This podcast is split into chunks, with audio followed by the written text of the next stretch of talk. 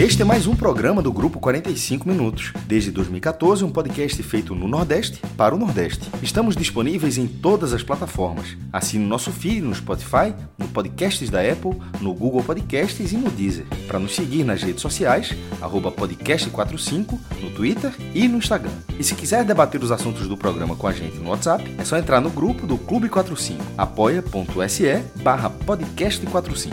Muito obrigado pela escolha e pela confiança.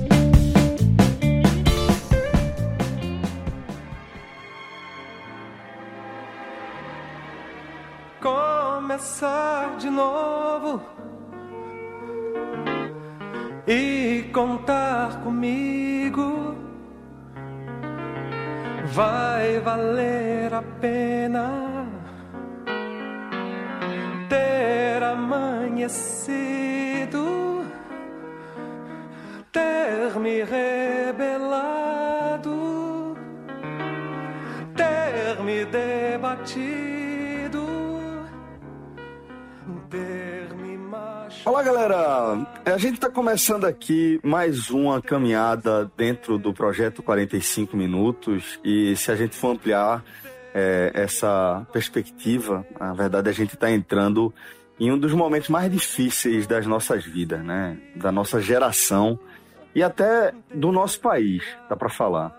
É, das poucas certezas que a gente tem nesse momento é que a gente precisa ficar em casa o máximo de tempo possível isso não é um exagero, não é alarmismo. E aqui neste programa talvez você consiga entender isso de forma mais clara. Hoje a quarentena é uma recomendação. Talvez nos próximos dias ela seja uma obrigação. Então serão dias difíceis, né? A gente apenas começou a viver algo inimaginável, né? sem futebol, sem cinema, sem festa, sem novela da Globo, sem parte dos programas de televisão. Mas ao mesmo tempo, quem pode fazer algo para ajudar nesse momento está fazendo. As empresas de TV por assinatura estão liberando canais para os pacotes mais básicos.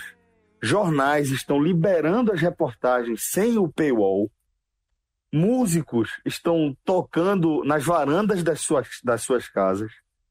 E a gente entendeu que a gente também precisava fazer a nossa parte, né? Primeiro, ficando em casa. Por isso a gente suspendeu todas as nossas gravações presenciais no nosso estúdio.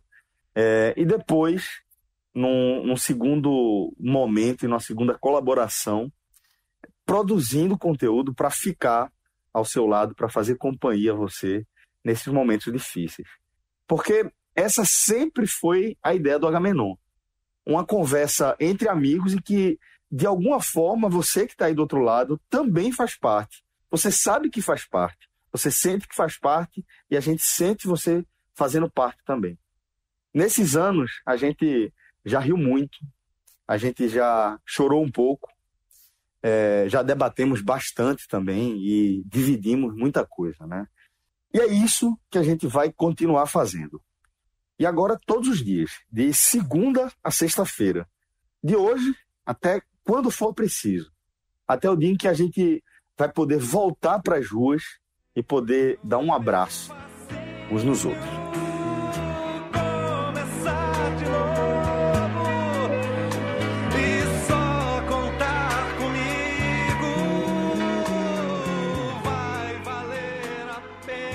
A música de abertura que a gente escolheu aqui para esse primeiro Agamenon Quarentena foi um clássico da MPB, Começar de Novo, que tem letra de Vitor Martins e música, é, interpretação também, né? De Ivan Lins, Fred. Acho que é, dificilmente a gente conseguiria encontrar algo que encaixasse tão bem quanto encaixou aqui na abertura desse, desse nosso Agamenon, né? Verdade, Celso. Um Agamenon que será um pouco diferente dos outros, em que a gente começa já nesse sentimento que, que traz a música, né? Esperando dias melhores. Claro que todo Agamenon a gente começa, é um programa leve, algo que nós quatro, né, que gravamos há mais tempo, Rafael participou por muito tempo, outras pessoas já, já tiveram com a gente, sempre foi uma característica. A gente sempre termina o Agamenon rindo, brincando, conversando, desce no elevador, seguindo os temas. E esse é um programa que a gente começa é, esperando que até daqui para o fim a gente consiga começar de novo, a gente consiga é, encontrar caminhos e que seja também um programa leve, ainda que a gente saiba que vai ter muita coisa importante para falar nesse começo de programa. E aí, é, essa música, ela é daquelas que é impossível não se emocionar quando você conhece. Eu demorei muito a conhecer. Eu conheci quando eu fiz o meu projeto experimental, né, procurando músicas em casa, ainda na época do CD.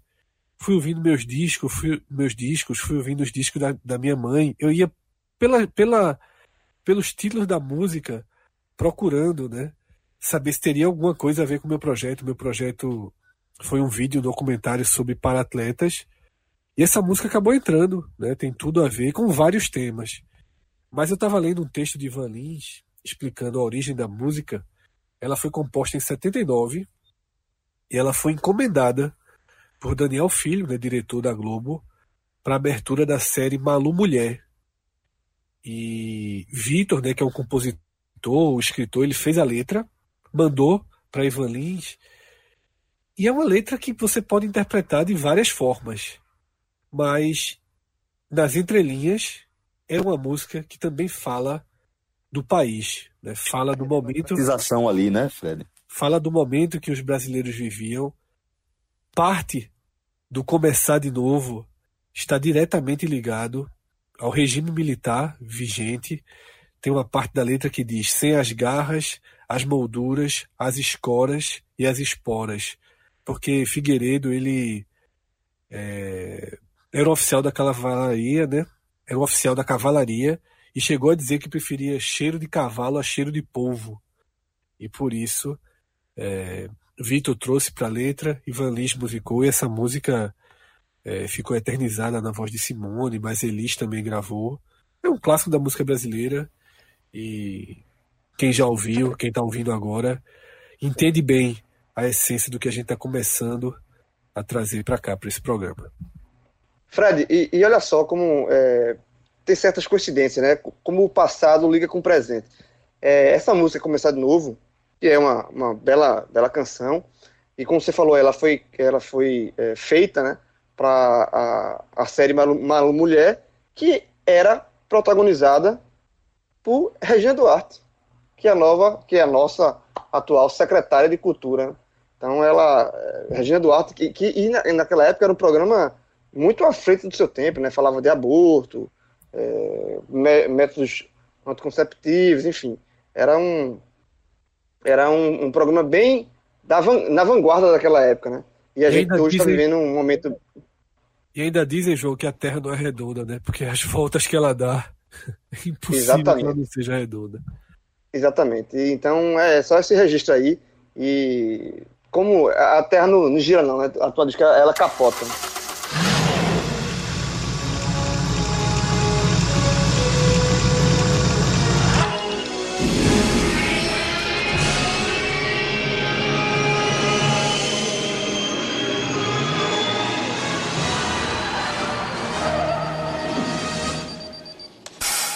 Olha, é lógico que a gente vai abrir esse Agamenon aqui reforçando a importância de ficar em casa, tá?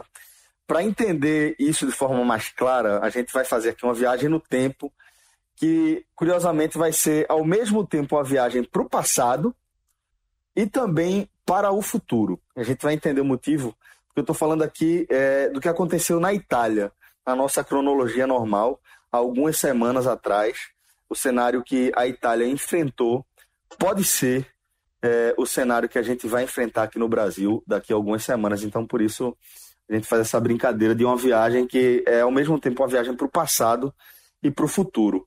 É, então, Fred, acho que é, ter a Itália como parâmetro acaba sendo é, relevante, acaba sendo um trunfo para o Brasil, né? Para a gente encarar é, o coronavírus de, de forma um pouco menos cega, né?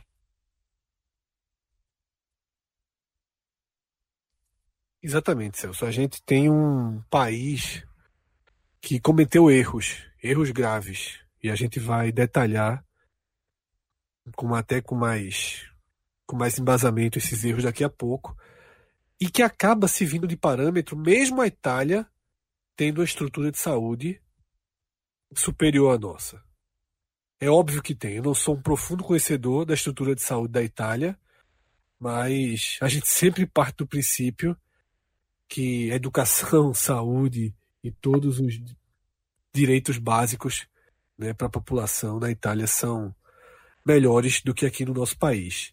Então a Itália ela vive hoje uma verdadeira tragédia, Celso. Nos últimos três dias morreram mais de 300 pessoas por dia. Sim, em sua maioria, sua absoluta maioria, são idosos acima de 80 anos. Mas isso não muda nada. É muita gente morrendo e, de fato, o país vive uma tragédia que para a gente se aproxima e é muito assustador. Tá? Nesse momento, a Itália tem mais de 26 mil pacientes. Tá? São 31 mil casos registrados, sendo 2.500 mortos, 2.900 curados e, nesse momento, 2.060 na terapia intensiva.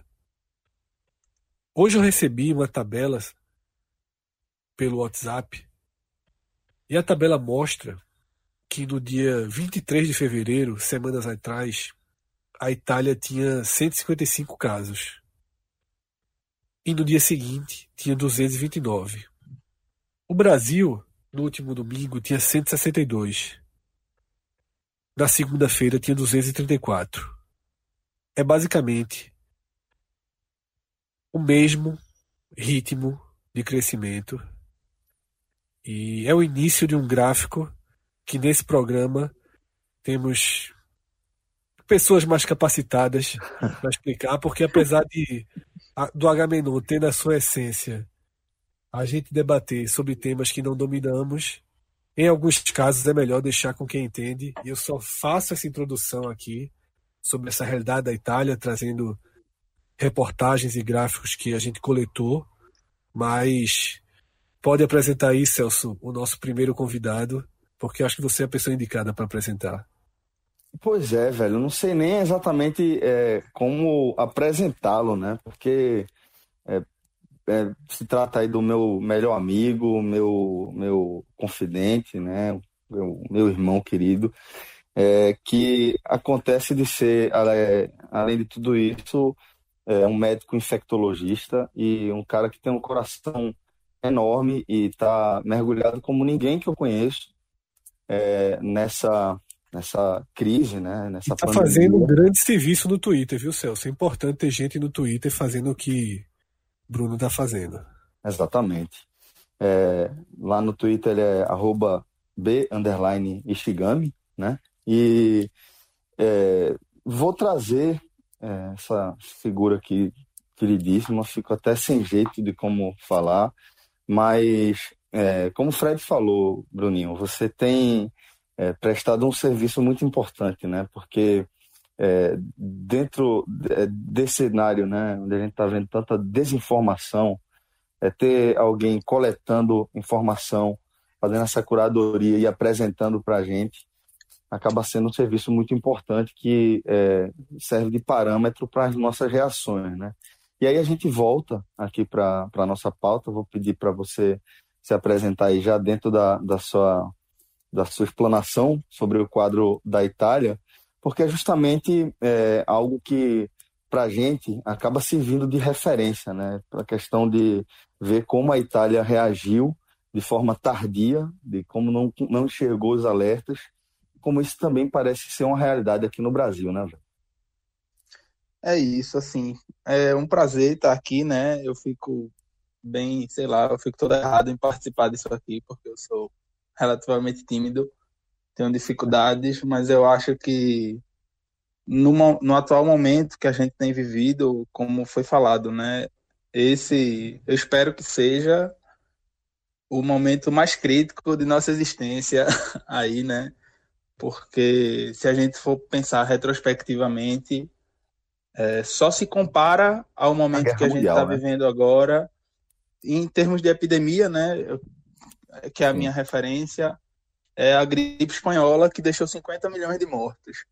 E aí a gente tem que levar em consideração que na gripe espanhola o fluxo de pessoas era bem menor, então as projeções para o que tem acontecido agora, assim, né, fazer futurologia é sempre uma tarefa bem difícil. A gente não faz a menor ideia como o vírus reage, assim. Tem alguns relatos, tipo, ah, em locais quentes, úmidos, ele tem uma taxa de replicação maior, que seria o caso do Brasil. Mas em termos práticos a gente não tem, né? São só projeções matemáticas, que é o que a gente tenta se basear para fazer previsões, para o sistema de saúde conseguir se preparar. E como o Fred vem falando, a gente toma a Itália como modelo e vamos botar que a Itália começou a fase de surto lá, lá pelo dia 22 de fevereiro, 23 de fevereiro. Mas a gente tem que lembrar que isso começou lá na China 31 de dezembro.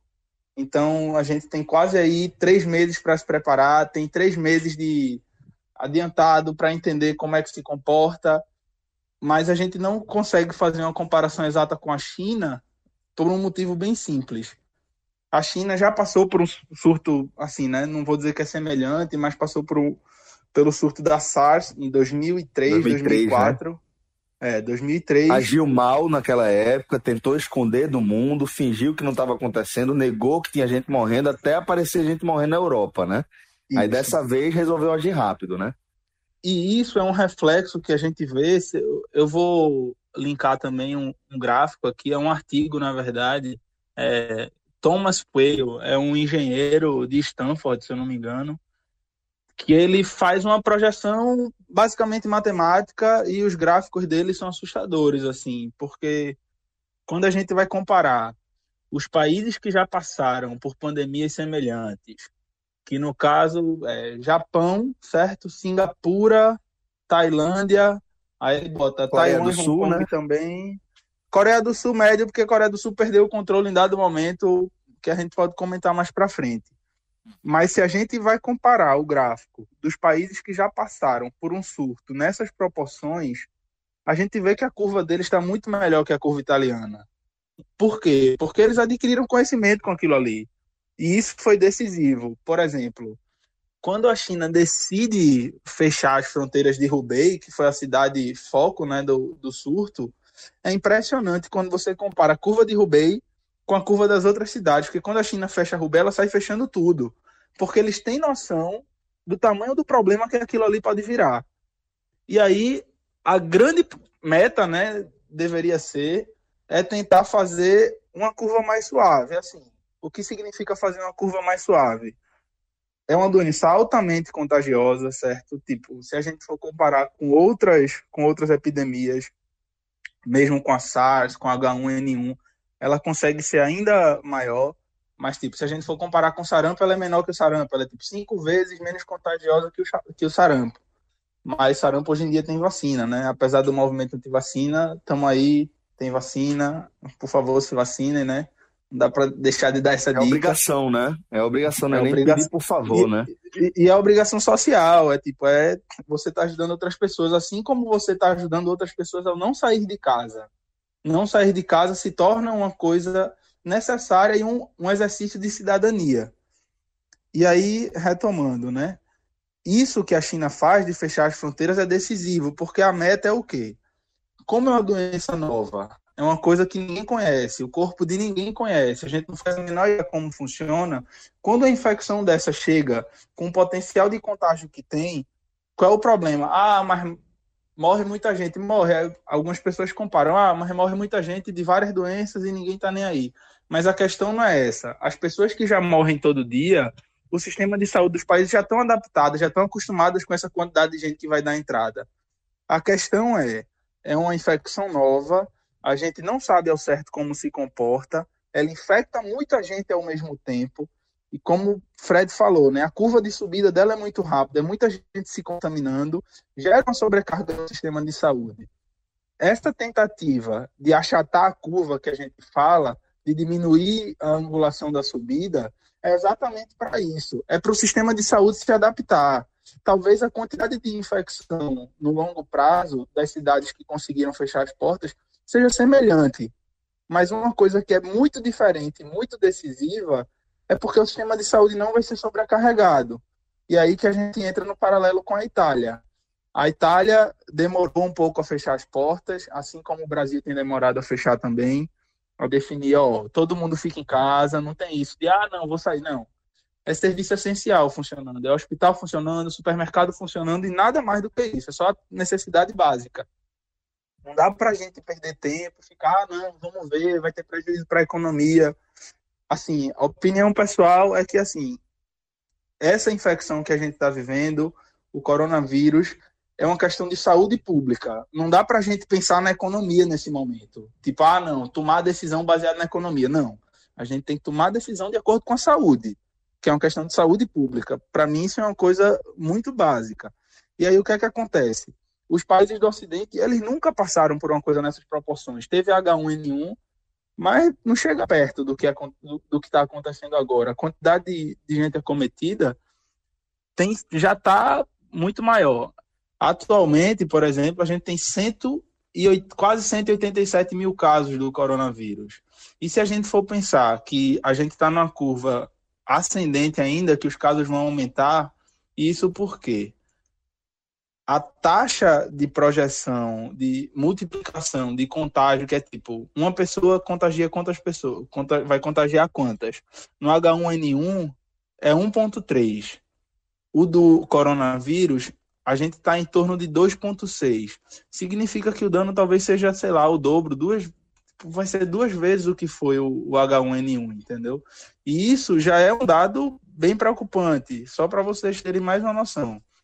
O H1N1, eles tiveram um total de 284 mil mortes e tinha uma taxa de letalidade de 0,2%, 0,02% na verdade, não, 0,02% da da população que adquiria a infecção evoluía com, com óbito, enfim. E agora a gente não tem ao certo, mas se estima que seja 0,8. Só para a gente ter dimensão do que isso pode se tornar se a gente não tomar as medidas o mais cedo possível. Por isso que a gente bate tanto na tecla de, ó, vamos começar a ficar em casa, vamos pensar que, ah, mas só tá morrendo velho. Mas não é momento para isso. A gente tem que pensar no coletivo, pensar na repercussão, na sobrecarga do sistema de saúde e por aí vai. Bom, é, antes de a gente mergulhar um pouco mais em toda essa crise aí, dentro da nossa realidade, inclusive, a gente vai abrir espaço para quem está vivendo uma realidade bem mais dura, que a realidade da Itália, né? É, esse, o que o nosso, nosso ouvinte é, que vai dar esse depoimento para a gente está vivendo agora no presente, pode ser nosso futuro, então por isso é importante a gente ouvir aí com bastante atenção. É, a gente vai ouvir aqui um depoimento do, do nosso querido Emerson Moreira, tá? Ele entrou em contato com a gente nas redes sociais, é um torcedor de Fortaleza, é, cearense, né, natural de Fortaleza, e que está morando em Parma, né, cidade que fica ali no norte da Itália, justamente a região mais atingida. É, e ele vai fazer um depoimento, velho, que é, é muito importante que cada um de nós escute com bastante atenção, tá bom? Então vamos ouvir aqui é, uma primeira parte desse depoimento que a gente dividiu em três trechos. Eu observei eu senti que passei por, por três fases, basicamente. Uma fase de negação, uma fase de aceitação e uma fase de perplexidade em relação a essa doença. Assim, nós já sabíamos que existia essa doença na China, que já tinham diversos casos de morte. Já sabíamos que existiam casos na Itália, inclusive, na região norte aqui onde a gente mora, mais na Lombardia. Casos de morte, casos de diversas doenças. Mas a gente não é acostumado a escutar isso, não é acostumado a ter uma situação dessas e a gente acaba negando, achando que não é sério, que é exagero que vai passar logo. E aí no carnaval a gente resolveu fazer uma viagem aqui para a Eslovênia, 400 km de carro, para aproveitar, né? Só que lá a gente recebeu a notícia de que o governador aqui da Emília Romana resolveu cancelar as aulas cancela é, jogos de futebol, cancela shows, cinema. E pensamos, ó, legal, nisso quase primavera, vamos para o parque, vamos para os parques, quem sabe viajar, né? É, e a recomendação que ele deu também era que todos ficassem em casa, mas a gente achava que, que não era tão sério assim. Mas aí a gente começou a observar pela internet amigos que moram aqui que as pessoas correram para os supermercados atrás de estocar comida e chegou a faltar aquela cena de filme mesmo, de, de prateleiras, é, prateleiras vazias. Daí nós fizemos até as compras lá na Eslovênia, com medo de chegar aqui não ter mais nada, né? E retornamos, passamos a semana, saímos para parques, fomos ao centro algumas vezes, é, e já, já tinham bem menos pessoas tra transitando no centro, sabe? O comércio já tinha dado uma queda muito grande, mas mesmo com recomendação do, do governador da região, é, continuava tendo gente nas ruas. E eu, eu lembro que assim que eu comecei a ouvir o áudio, eu fiquei muito impressionado com essa primeira parte, né? Como descreve bem o que a gente está tá vivendo no momento, né?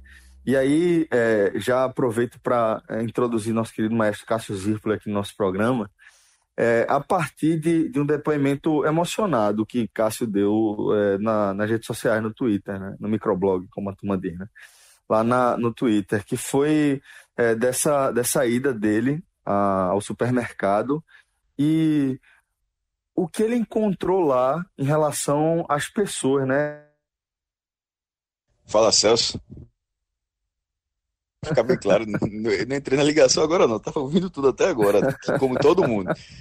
É, sobre, eu fui, fui no mercado, eu tinha feito uma semana passada, mais com material de, de, de limpeza, deu para organizar direito.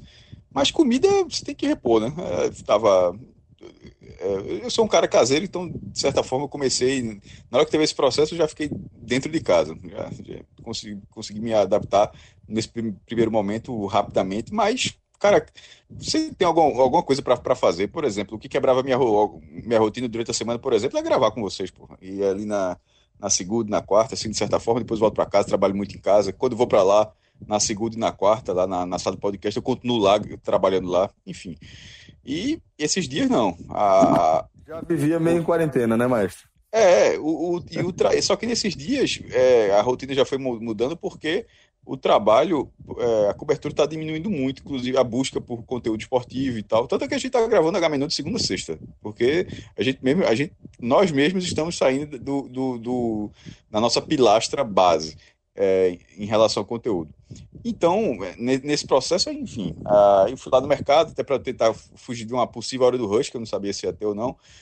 É, primeiro, quando cheguei lá, o que me chamou, logo me chamou a atenção na entrada, é, tinha um, é, é, o extra aqui de, de, de, Casa Amarela, né, na Estrada Real. Aí tinha um cara lá que toca violino com fora do, do mercado com a caixinha para a galera botar moeda, né? Eu passei, eu, quando passei, eu fiquei assim, aí eu fiquei pensando assim, meu irmão, é, daqui a duas semanas, eu, antes, porque você vai andando da, dali até chegar na porta de entrada do mercado, mas eu fui pensando, daqui a duas semanas esse cara vai estar tá, como, meu irmão? Primeiro, tocando para quem? Que não vai ter ninguém aqui, vai estar tá pegando qualquer dinheiro como. E é isso, é, é uma reação em cadeia, né? Que você fica imaginando como é que as pessoas vão ficar. Lá dentro do mercado, aí quando é, eu dei de cara logo é, com a mulher com a máscara, depois até ver, porque a máscara, na verdade, deveria ser usada pelos infectados, né? Não por é, quem não está infectado querendo se proteger. É, mas assim, a, a, galera com medo, falta de informação, aí achei estranho assim, uma pessoa. Aí depois eu fui vendo que tinha outras, pô tinha a tinha uma família inteira, a mãe, filha, não sei se era prima, outra filha, enfim, é, as três com, é, com, com máscara, um cara que, que improvisou, um cara enorme, grande, alto, é, é, obeso, e o cara, a, a, máscara do cara era meio adaptado, você via que não, nem cobriu o rosto dele todo, mas tava dando jeito dele lá. E além disso, é, um silêncio. O mercado geralmente tem uma música é, toca, a galera gosta bem de anos 80, inclusive. Pop, é, música dos anos 80 nesse mercado. Não sei se é um padrão do, da rede, não, ou se é o padrão do gerente lá, enfim. Era basicamente a música. É, é a, a música ambiente. As pessoas, assim, porque geralmente o cara falando, não sei o quê, algum atende o telefone, outro falando com a amiga, não sei o quê, o arroz tá aqui, a carne, blá blá blá. Meu irmão, sim, caladinho e tal o mínimo possível, chegando no caixa, é cartão ou dinheiro, cartão, débito ou crédito, crédito. Só essa pergunta desse tipo assim, mas um silêncio assim que para mim, pelo menos, pode ter sido uma impressão, mas eu achei incomum. É, eu até escrevi no Twitter que aquele silêncio me incomodou mais do que as máscaras. As máscaras, elas, elas dão um visual impactante que você visual mesmo. Isso aqui não é normal, não, pô. É, não, é, não é normal ver a quantidade razoável não, não contei, mas era o suficiente para você andar nos corredores e, e, bater com uma pessoa. Era, era, era difícil que. Era, era uma quantidade você, que dificilmente você circulava no, no, no, estabelecimento e encontrava uma pessoa. É mais ou menos essa quantidade Ô, que Cássio, tinha. Cássio, eu tive pela manhã. Eu tive pela manhã nesse mesmo no mesmo, no mesmo supermercado. É, que eu levei Bento para fazer a terapia ainda, né? Que é outra coisa que vai, a gente vai suspender, né? Que são as terapias dos meninos. É, por questão de precaução mesmo, né? Eles são crianças especiais, levam muito, leva muita mão à boca. E isso, isso para contágio é, assim, é tudo que, que não se deve fazer. As crianças fazem, porque, enfim, é, elas. É, a gente tem, tem, que ter muito cuidado com os dois, porque eles são especiais, então é, não dá para você. Eles não, não, não entendem, né? Então você tem que ficar sempre de olho. Então eles já estão fora do colégio, é, eles não, não. O colégio suspendeu as aulas. Vai, nesta quarta-feira, oficialmente, está suspensa as aulas. Na segunda e na terça, é, ainda o colégio esteve aberto, mas é, eu fui no colégio hoje para entregar um livro. É, e a pessoa lá, e eu perguntei, não, como é que acho que estão tá tendo é, pais estão deixando os alunos aqui e a pessoa responsável pelo colégio falou que na segunda-feira só quatro crianças foram para o colégio. E na verdade essas quatro crianças são de pais que, que não tem com quem deixar as crianças, né? que é outro, é tudo efeito cascata. São pais que não, pronto, meus filhos estão dormindo hoje na casa do, é, dos avós, né? É, tem, e eles normalmente eles ficam na casa dos avós quando eu estou trabalhando, com minha esposa trabalhando, mas tem, tem, famílias que não tem com quem deixar as crianças. Então, a, o colégio serve também para isso nesse sentido.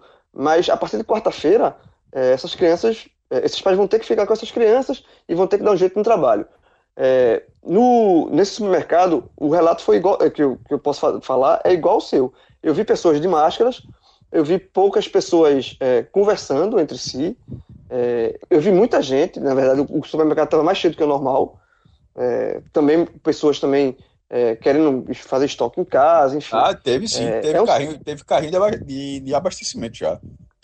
Teve, exatamente. Então, eu, eu confesso que Óbvio, óbvio que não está normal. Né? O fluxo de pessoas na rua não está normal. Mas esse, esse foi o único momento que eu saí de casa nessa, nessa terça-feira. Foi quando eu levei Bento para terapia, depois voltei para cá, deixei ele na casa da avó e voltei para casa. Eu estou trabalhando home office. É, no trajeto pela manhã, eu não senti. É, eu, eu, esperava ver menos gente na rua, nas ruas. Eu, ainda vi muitos carros. Eu peguei até um engarrafamentozinho mínimo, mas peguei.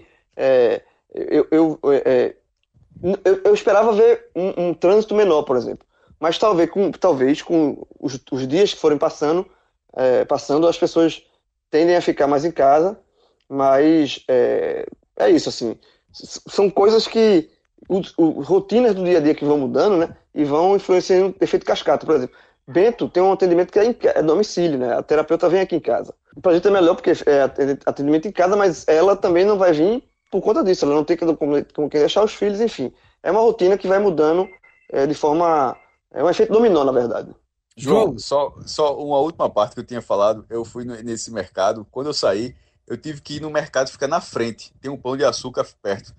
Porque eu tive que comprar uma sandália. Que Dorinha destruiu a, destruiu a minha, eu não tinha sandália nenhuma, eu, eu, tive que ir no mercado só para comprar uma, uma, sandália. Aí encontrei até um ouvinte, a cara falou maestro, aí é maestro, aí se cumprimentou com o cotovelo. É, de, de, forma, inclusive, de forma intuitiva. É foda, é foda porque você meio que dá a mão e tal, um, chega batendo, mas foi com o cotovelo. É, eu acho que a gente tem alguns parâmetros, né, que até ficam mais fáceis mediu Deixa eu só mudou. pontuar uma coisa, Fred, rapidinho.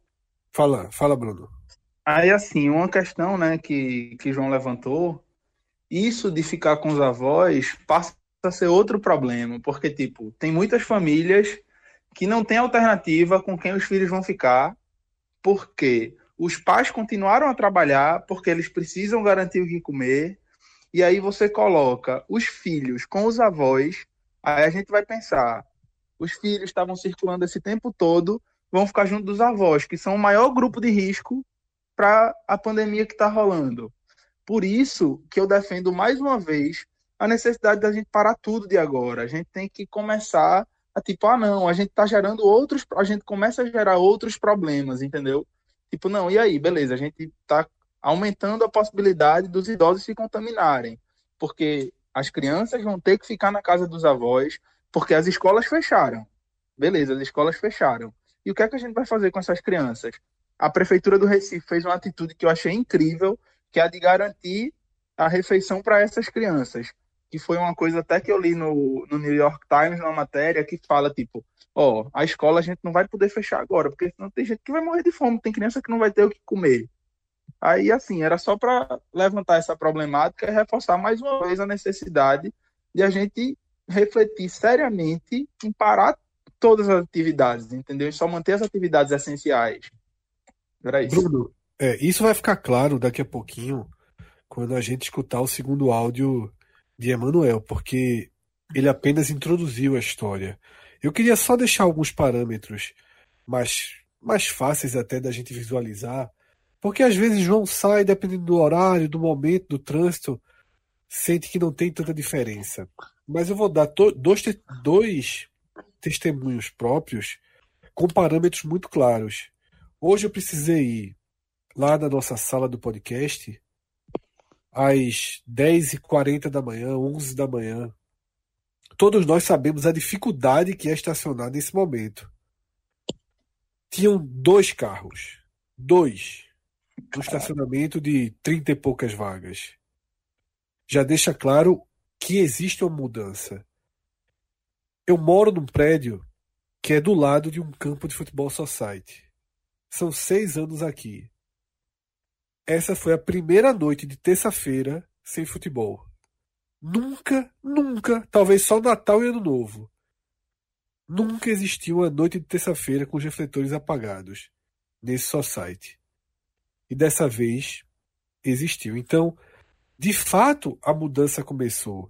E aí, Celso, antes da gente trazer Manuel de volta, eu queria só situar, porque ele está voltando da Eslovênia, né, com um carro cheio de comida, como ele falou, e ele está nos primeiros dias de março.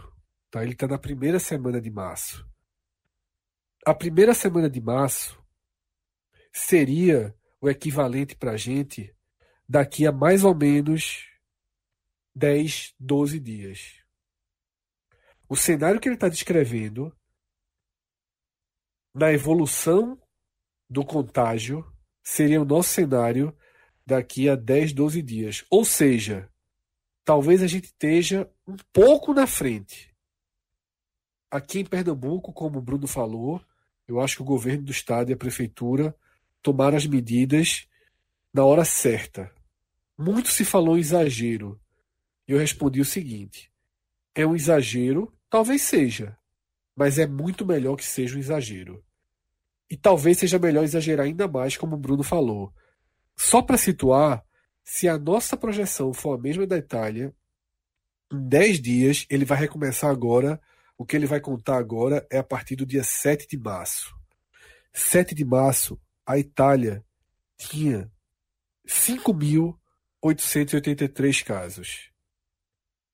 Daqui a 10 dias a gente não vai fazer a menor ideia de quantos casos tem no Brasil e Bruno vai explicar isso depois do áudio.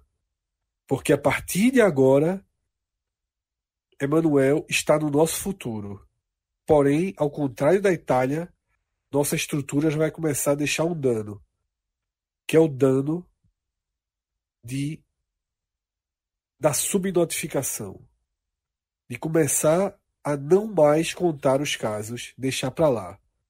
Então é melhor agora a gente ouvir o que Emanuel tem a dizer E eu sublinho aqui, preste muita atenção, porque a partir de agora a barra fica pesada e o agora pode ser o nosso amanhã.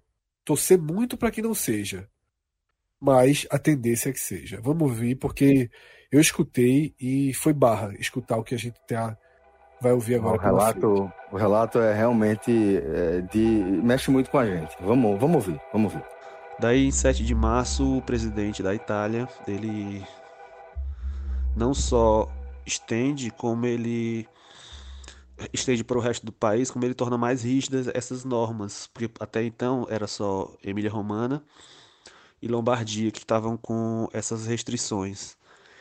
E ele proibiu sair de casa, inclusive é uma regra passível de multa. Proibiu, é, mandou fechar todo o comércio, inclusive restaurantes, clientes que funcionam até 18 horas, ele mandou fechar tudo. É, até os funerais foram proibidos, assim, entre outras que eu julguei serem mais impressionantes, sabe? Tem casos de gente que não pôde enterrar o próprio pai porque não pode juntar algumas pessoas em torno de, de um evento como esse, sabe? É, só funciona supermercados e farmácias. Mesmo os supermercados, eles têm algumas regras de funcionamento. É, só entra uma quantidade certa de pessoas. Digamos que, por exemplo, 20 pessoas estão dentro do supermercado e fora formam fila.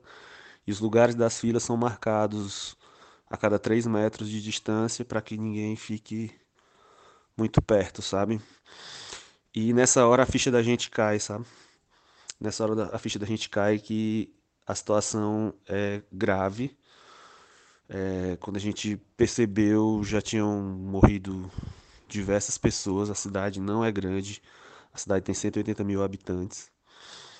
A cidade está atualmente totalmente silenciosa, totalmente sem ninguém. As notícias que chegam do Hospital Maggiore, que é o maior hospital aqui, que é um trabalho exaustivo dos médicos, praticamente sem folgas. O sistema entrou em colapso praticamente é, logo no início, porque a quantidade de casos foi muito rápido, chegaram a níveis altos muito rápidos, ninguém está preparado para isso. Tiveram que chamar médicos que já tinham se aposentado, estudantes de medicina nos últimos semestres e a orientação é para só ir ao médico em casos graves. A população obedece desde esse segundo decreto do dia 7 de março do presidente. Ah, o que me deixou, de certa forma, até impressionado foi que a população obedeceu. Não se vê gente na rua. Mesmo quando se vai ao supermercado, é, você percebe assim um, uma, uma, tristeza das pessoas, sabe? Cabeça baixa, um medo das outras pessoas de, de, ficarem perto de você. E uma até, eu diria que até uma tristeza no olhar, sabe? Até que um dia criaram um flash mob, se não me engano, onde as pessoas, cada um colocava um, uma música, cantava, tocava um instrumento, e aí você percebe que existe vida na cidade, sabe? Até então ninguém vê ninguém nas ruas. A, a situação atualmente, eles deixaram de avisar quantos doentes existiam, quantos mortos já quantos já morreram. Atualmente eles só fazem colocar nos jornais locais. É óbvio que se você procurar você encontra essa informação, mas nos jornais locais eles só colocam foram mais 93 infectados em relação ao dia anterior, que atualmente são 800 infectados aqui em Parma. Há mais seis mortos em relação ao dia anterior. Eles não colocam o, a quantidade, não sei se isso é uma determinação para não, não causar pânico, né? Então, a situação é essa. A gente não, eu moro com a minha esposa, duas filhas. E a gente não sai de casa e só para ir ao supermercado e volta muito rapidamente. É difícil. É, é uma situação complicada. É, ele, ele, Emanuel faz um relato, né, muito duro, né, dessa realidade de você sequer conseguir enterrar o seu companheiro, a sua companheira. Então, não sei nem como, como isso deve atingir alguém, né?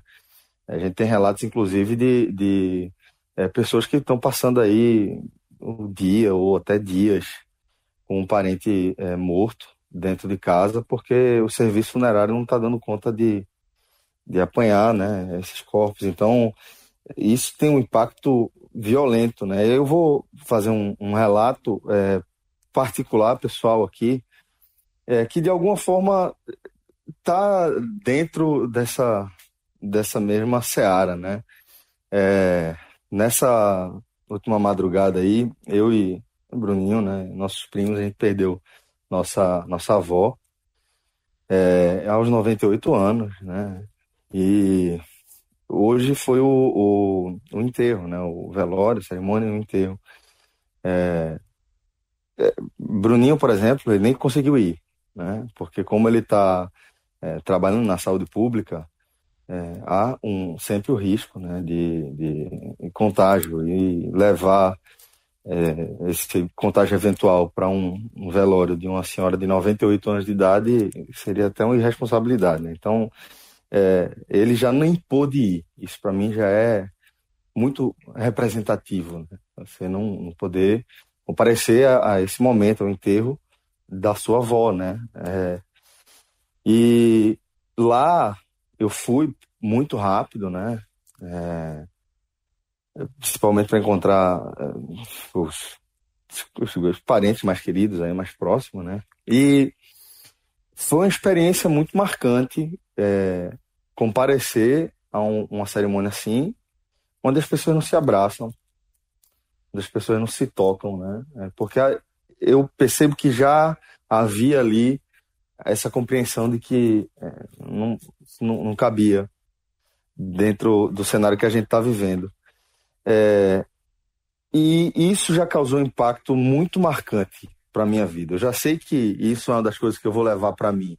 Eu sempre vou lembrar desse momento como um momento que, que foi representativo dentro do momento que todo mundo está vivendo, né? E aí eu volto aqui com, com o Bruninho para perguntar se é, esse cenário que a Manuel descreve de tudo, absolutamente tudo fechado, as pessoas proibidas de sair de casas com tempo determinado para ir ao supermercado ou à farmácia, é, se isso é o ideal, se é para isso aí que a gente precisa caminhar com a maior urgência possível.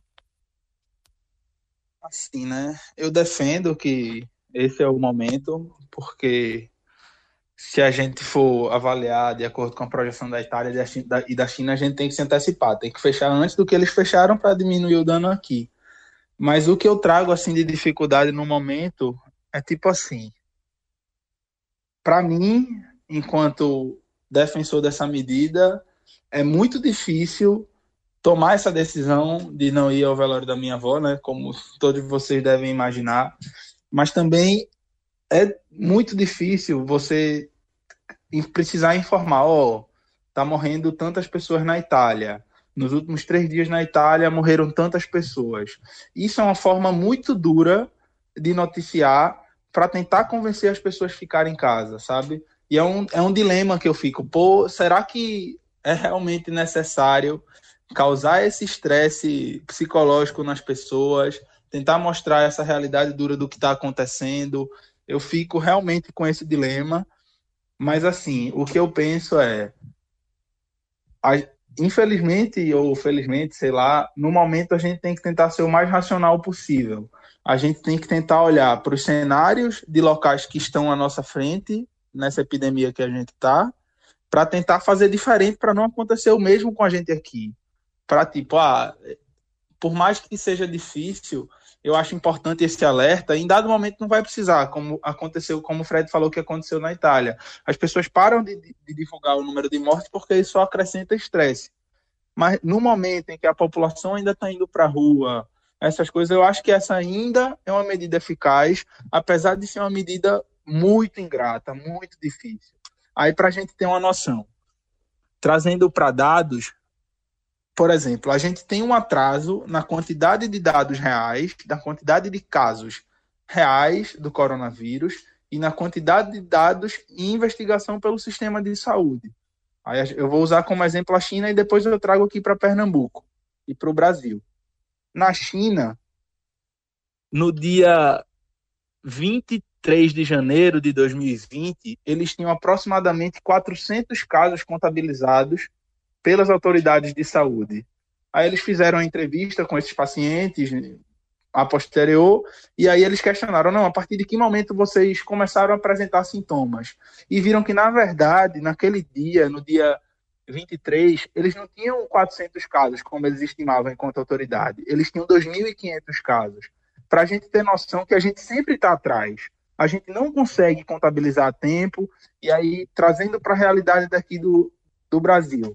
Por exemplo, aqui no Brasil, a gente adotou a política de não testar todos os casos suspeitos se eles forem leves. Por quê? Porque provavelmente a gente não tem teste suficiente, a gente não tem perna suficiente, há um atraso no sistema de informação, pelo fato de a gente nunca ter passado por uma situação semelhante. Para vocês terem noção, ontem o Ministério da Saúde divulgou que o estado tinha dois casos, que Pernambuco tinha dois casos. Pernambuco tinha dois casos no dia 12 de março, certo? Ontem era dia 16 de março. Na realidade, Pernambuco tinha 18 casos. Só para a gente imaginar a quantidade de atraso nessa informação chegar, além do atraso do tempo da informação chegar da Secretaria para o Ministério da Saúde, a gente ainda tem um atraso, tempo de resultado do exame. Bruno, Aqui em Recife, a... fala. E agora, desculpa te interromper, mas de até para a gente já atualizar, porque a gente conversou sobre isso no Twitter mais cedo. Eu tava com essa angústia quando você tweetou. Eu cheguei a dizer, porra, é exatamente isso. Porque a gente passou de 2 para 8. 2 para 18. É, ah. Aí passou de 8 para segunda. Foram 10 casos. Aí de segunda para terça, um caso. E aí, isso deixa evidente... claro que esses números já não valem mais nada, Bruno. Você, isso. você alertou isso. A partir de agora, e... esqueça os números. Basta pra entrar mim... no Twitter, basta entrar nas redes sociais, que você vai ver dezenas, centenas de relatos de pessoas que chegaram com sintomas e não fizeram mais os testes. E o que chama a atenção é tipo, a gente tá perdendo a dimensão dos casos e é uma coisa compreensível dentro do cenário da saúde, que é a saúde aqui no Brasil. A China tem o regime que tem de governo, isso facilita a contabilidade de casos, e ainda assim eles estavam atrasados. Aí a gente pensa, quantos casos será que tem no Brasil?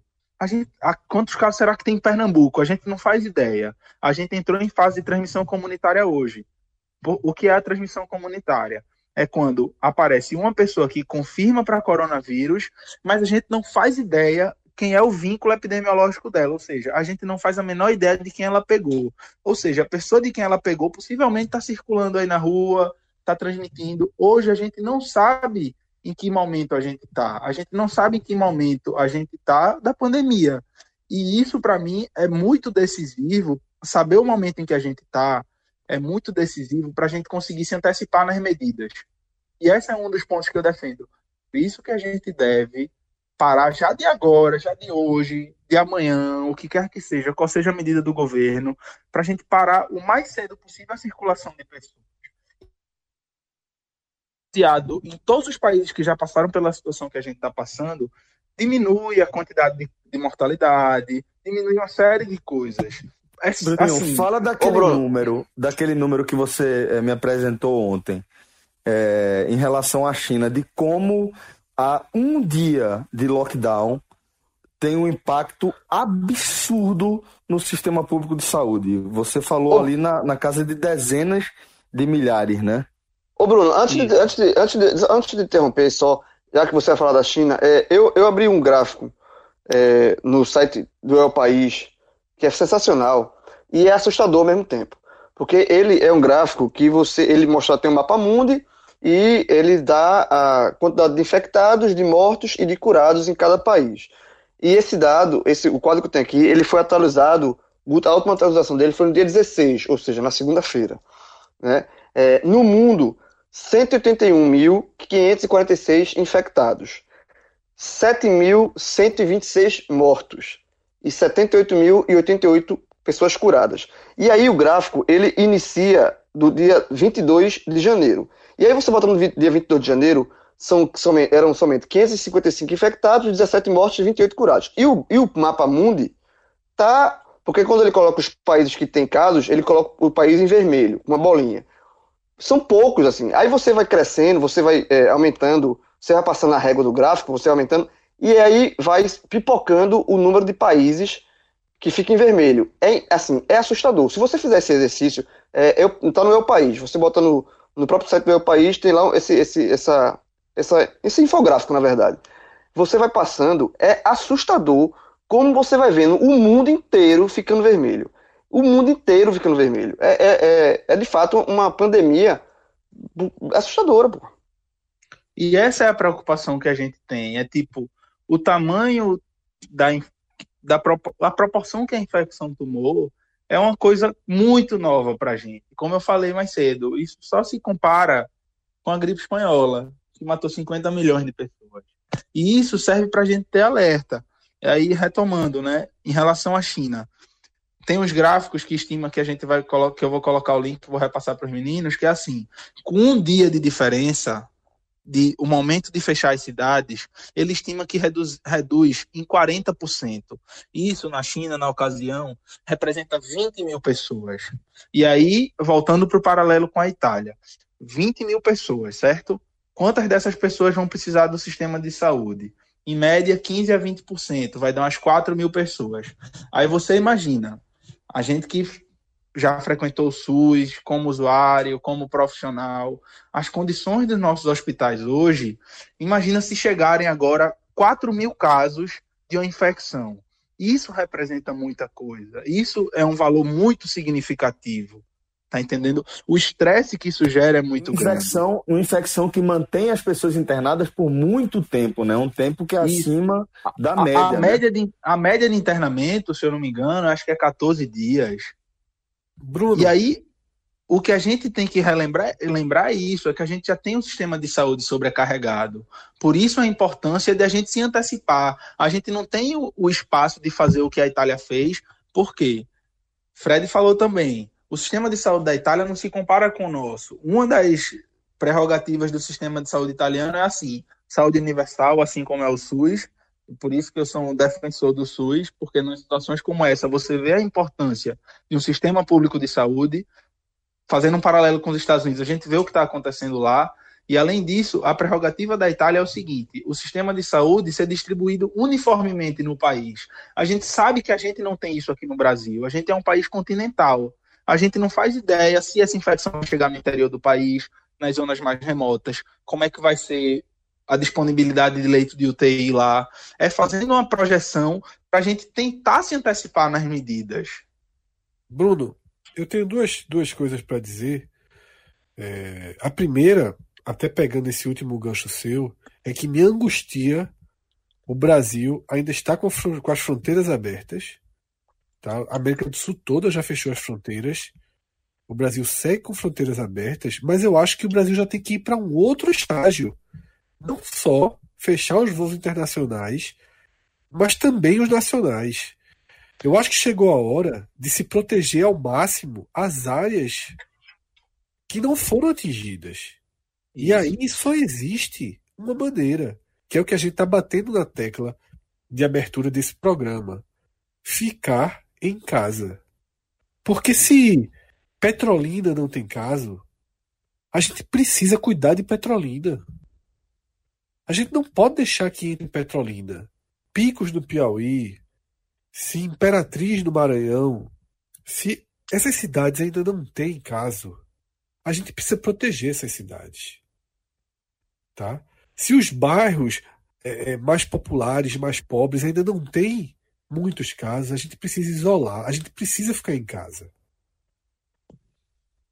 É preciso que a circulação diminua e, o, e o Estado tem que ajudar nisso. Sabe? Eu acho que os ônibus intermunicipais, tudo tem que ser controlado. Claro que as pessoas podem ter o direito de voltar para casa, mas isso tem que ser controlado de alguma forma. E já que você param. E já que você usou como exemplo o Nordeste, eu acho que a gente aqui, a partir de Recife, de Pernambuco, a gente fez uma medida diferente da do resto de São Paulo, de Rio de Janeiro, de Brasília. A gente está à frente. A gente precisa acho, continuar acho. frente. Perfeito. A gente precisa. Isso, é, a gente precisa reconhecer que o governo do estado está fazendo um trabalho excelente nesse sentido também. A gente precisa dar o mérito, porque uma coisa que é fundamental é assim. Uma das, uma das minhas grandes preocupações e que eu tenho pesquisado e lido é o impacto psicológico que a, guar- que a quarentena, que o isolamento social vai gerar nas pessoas. Porque isso vai gerar, isso gera repercussões. Tá entendendo? Isso, inclusive, Bruno, pode ser um tema para a gente explorar ao longo né, dessa nossa programação. Esse outro E- lado, né? E um dos pontos é a gente ver como as autoridades de saúde estão reagindo à, à crise, entendeu? A gente manter a confiança nelas. Porque se a gente sente que as autoridades de saúde não são fontes confiáveis, o desespero aumenta. Porque a gente fica tipo, ah, a gente não tem em quem acreditar. A gente não tem em quem acreditar. E isso, para mim, é muito claro, por exemplo, a nível de governo federal. Por quê? O ministro da Saúde diz uma coisa, o presidente diz outra, o presidente não participa da Comissão na América Latina, o presidente não participa do encontro com o STF, com o Congresso. Isso é muito complicado, porque a população vai perdendo a confiança e vai ficando com o psicológico abalado. E isso é muito claro.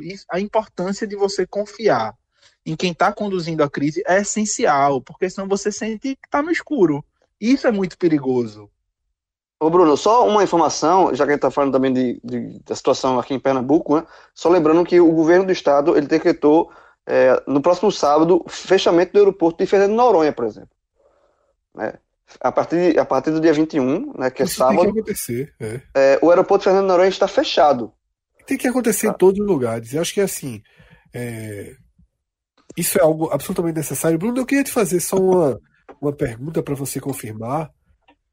Se a partir de agora, já que entramos na era, na fase da subnotificação, a gente grava esse programa oficialmente, Pernambuco tem 19 casos, mas a gente sabe que Pernambuco tem pelo menos, pelo menos, pelo menos 50, 60 casos.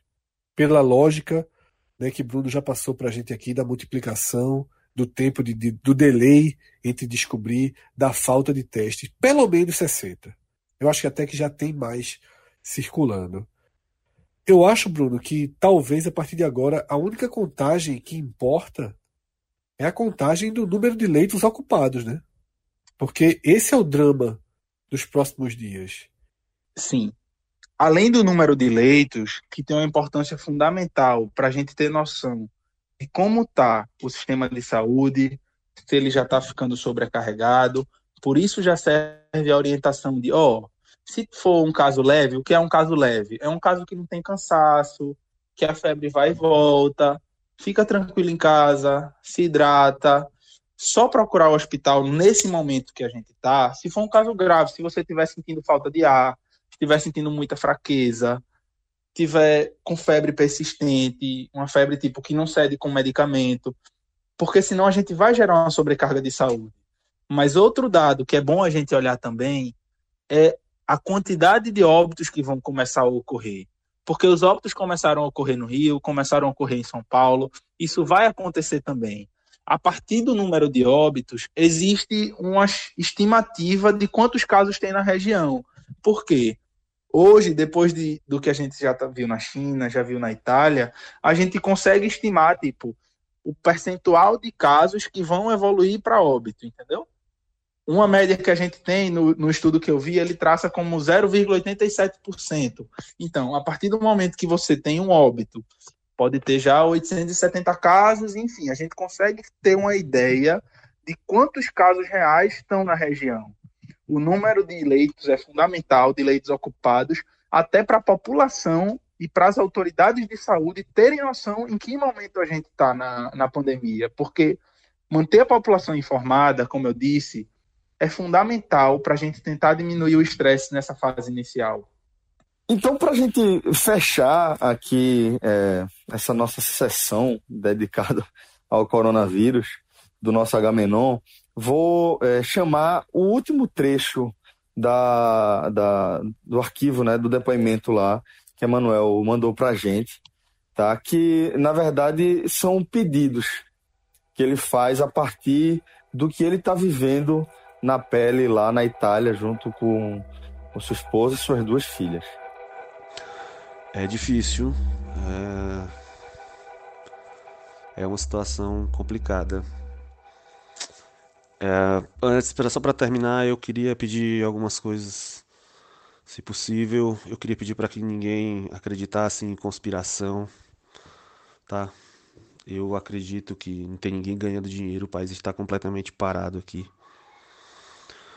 Uh, queria pedir que, mesmo fosse fora do, do grupo de risco, que não colocasse a vida dos outros em risco, porque às vezes você diz, ah, vai ser só uma gripe e eu vou ficar bom. O problema é que você pode passar para alguém que está vulnerável a essa gripe.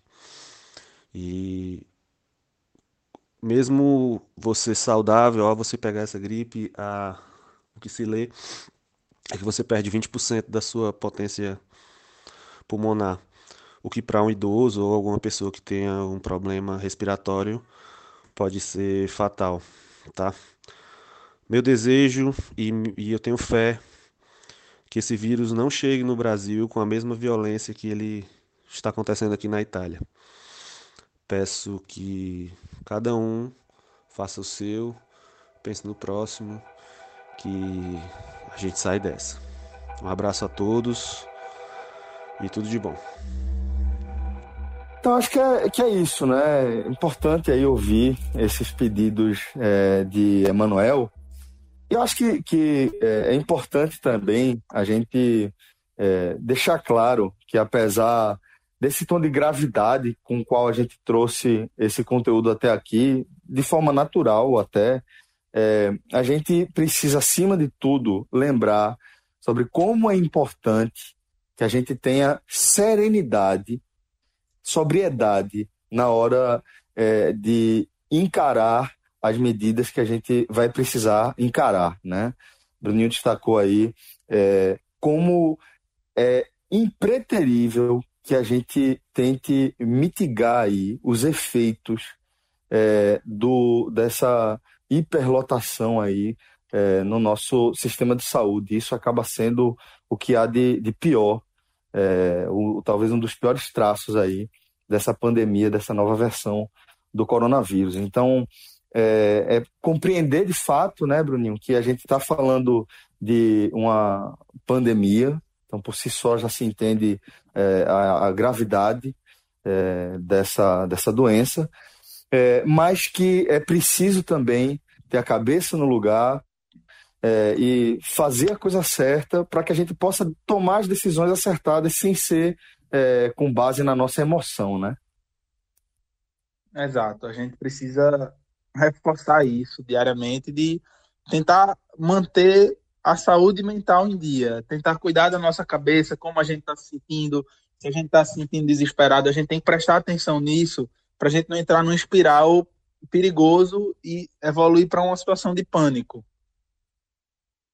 Pronto. Então, é, assim, inclusive a gente pode até já antecipar que esse vai ser o tema do nosso é, Agamenon de amanhã, né? Um dos temas, óbvio, né? Quando a gente for falar de coronavírus, depois de a gente falar sobre a importância de ficar em casa, a gente vai tentar explicar para você sobre como ficar em casa. Então, acho que. Pois não. Bruno, primeiro programa, coronavírus, segundo tá programa.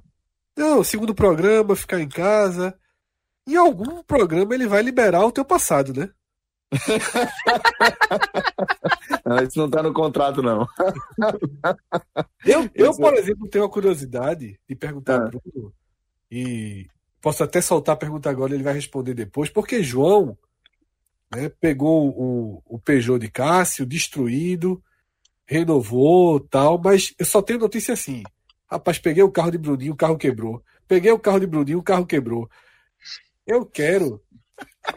Eu sou um da Ao porra. longo, ao longo dessa programação, Bruno repasse quantos carros ele já emprestou a Celso e Celso telefonou dizendo, Bruninho, velho. ah, Se quiser trocar no, se quiser trocar no Peugeot, se, Bruno, se quiser trocar no Peugeot, turma aceita. Em minha defesa, eu quero dizer que ele começou batendo um carro meu, tá? Um Peugeot, por sinal. Eu, eu estourei o para-brisa traseiro dele, dando ré. Numa carroça. meu amigo, então, Bruno. É, domingo, domingo, ó, só uma coisa, domingo eu bati o Peugeot. Mas não aconteceu Pô. nada, não. Eu dei uma ré, É bateu, borracha? bateu, eu, dei- eu dei uma ré, eu dei- Bate, bateu, no, bate, bicho. bateu no poste. Bateu no poste, não aconteceu nada. Deu Aí, bateu no nada, pô. nada. Aí eu, eu tava numa farmácia, fui dar Já ré. tentou abrir Aí, a mala? não. Aí, É uma surpresa nesse jogo. aí eu fui dar uma ré, só vi o barulho, pá. Aí eu olhei assim, caralho, bati. Aí quando eu olhei, tinha, tinha um- eu disse, pô, tinha um poste, eu bati no poste. Aí eu desci do carro, aí andei um pouquinho, olhei assim, tá amassado não. Pronto, segui, segui a vida. Agora realmente É, a mala não abriu ainda não. João, uma Depois dica. você abre e depois me, me avisa. Não, não abra, não. A melhor dica é nunca mais abrir. É, é, é, evita o estresse. Não abra a mala. E essa, essa, Celso, isso aí eu aprendi. Eu levei uma porrada uma vez no trânsito e tive essa lição amarga. Levei a porrada, olhei, tá tudo normal no carro. Era um Clio.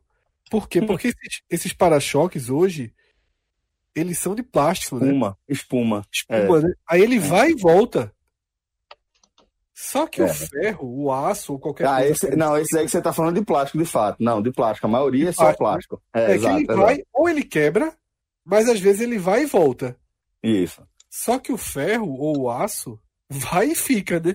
Exatamente. E aí eu fiz esse teste. Aí eu acho que na época eu acho que era da faculdade ainda. Eu cheguei e fui abrir a mala para testar. Depois, É, porque a gente aprende isso mesmo, Fred. É quando a gente começa a pegar o carro, dá essa batidinha, toma essa porradinha Não, atrás, você- até. você- essa é a hora você- que a gente aprende. Vocês estão me deixando assustado. Detalhe, a, detalhe, a mala do Peugeot já estava quebrada. Só que ela, ela, na verdade, ela abria, Então, mas ela, ela- ela não segurava. Eu tinha que ficar, toda vez que eu fazia feira, eu tinha que é, é, equilibrar a porta da mala na cabeça, porque eu seguro a cabeça e vai botando as feiras de. É Esse só aí trocar- agora ela vai é segurar pra sempre. o- É Resolveu. só trocar o braço ali, pô. teve um comercial do Peugeot. Não sei se vocês lembram, anos atrás. Que era um comercial que se passava na Ásia. É, e era um pirraia, né? Que fazia um Peugeot meio de papel, meio. Vocês lembram desse comercial? Eu lembro Eu de um que, era, que o cara tinha tipo um, um Uno, algo parecido aquele Uno quadrado, e ele saía batendo o carro todinho até ele ficar parecido com um Era, Peugeot. então foi esse. Foi esse. Eu lembro desse. Pronto, o Peugeot de João Vai virar Uno. tá virando Uno. Agora, vem cá, eu tô, eu tô na dúvida do seguinte: Cássio tá por aqui, não? Ou... Cássio, Cássio, Cássio tá por aqui, não? Eu acho que ele. Posto Eu- pra eu- fazer não tem, porque futebol tá morto. Então, É, tá, é porque fa- se, fa- se falou do Peugeot até agora, o homem não se, não, não se manifestou, mas Bruno, se você quiser trocar no Peugeot, primeiro você tem que falar com o Cássio, porque o carro ainda tá no nome de Cássio. Bruninho, Bruninho Mas- anda de bicicleta, você não vai querer trocar, não. E, e, tipo, quem ia sair perdendo era ele, não troque, não. mas tem um lado bom. Você leva a multa e quem paga a multa e os pontos vai tudo pra Cássio. Ainda hoje é assim. Tem essa vantagem, tem essa vantagem. É vantagem, Bruninho, né? irmão. é, cara, obrigado demais. Sei nem como agradecer e nem como descrever a emoção de gravar um podcast com você, que foi quem primeiro me apresentou a plataforma, né? Logo, logo depois ali de Rafa chegar com a ideia de a gente iniciar uma, uma, uma caminhada é, nessa, nesse formato, né? Então, obrigado demais de coração. Um beijo grande para você. E a gente vai trocando ideia como sempre, né? Cheiro, galera. Foi massa participar. Espero que eu consiga contribuir de alguma forma para informar as pessoas, para tentar acalmar as pessoas, o que quer que seja. Mas vamos junto aí nessa caminhada. Valeu aí demais vocês pela acolhida, velho. E agradecer também, claro, ao nosso querido Manuel Moreira. Que colaboração, velho, sem nem o que falar. Quando a gente quando eu recebi o áudio que a gente compartilhou lá no grupo, a reação foi imediata ali. Todo mundo ficou realmente é, muito, muito impactado com o que estava ouvindo, né? Com como a forma como você descreveu aí. Então, agradeço demais a Emanuel Moreira por compartilhar. essa realidade com a gente, a angústia que ele está passando com a família lá em Parma. E aproveito também para deixar aqui o espaço para os nossos ouvintes é, que estejam espalhados aí pelo mundo.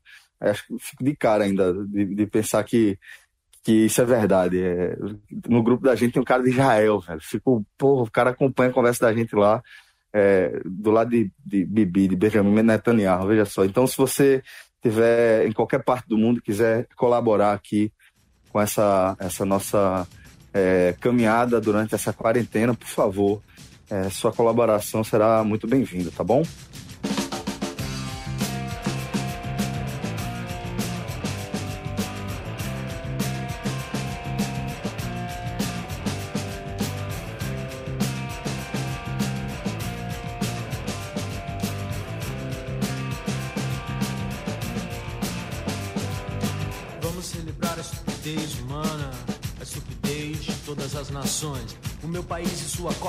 Assassinos, covardes, estupradores e ladrões. Figueiredo, é, a gente chega aqui nessa sessão do programa que norteia né, o, o Agamenon é, ao longo aí da, da última temporada já entrando é, pela segunda temporada aí com esse formato, que é o de acompanhar os assuntos mais procurados no Google no Brasil, né? O Agamenon que originalmente e em breve retorna aí a essa regularidade, essa frequência, que é a semanal, né?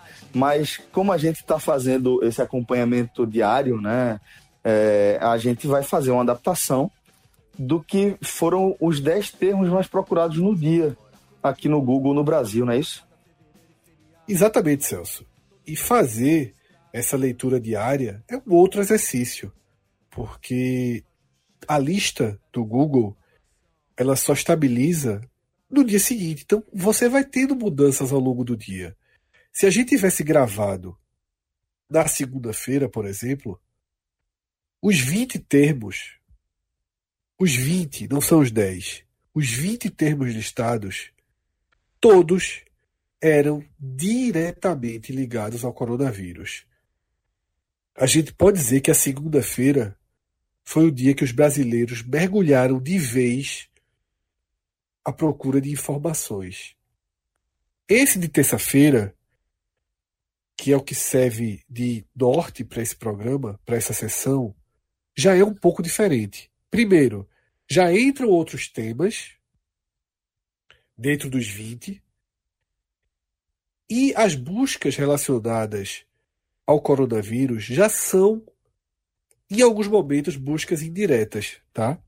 Isso vai ficar claro é, ao longo da lista, tá? Para dizer, por exemplo, que o quarto termo mais buscado do dia foi Tom Brady. Que deixou o Patriots, né? E foi Tampa Bay Buccaneers. Buccaneers.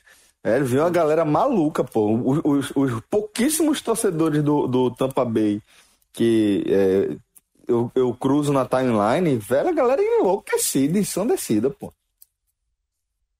Eu vi alguns também. Eu vi. E do Brasil, né, Celso? Não, Impressionante. no Brasil. É, Nossa. não. vai- Futebol americano a turma já abraçou, pô. Isso aí já é um Nossa, fenômeno. Não, verdade, Ah, cara, de muito tempo.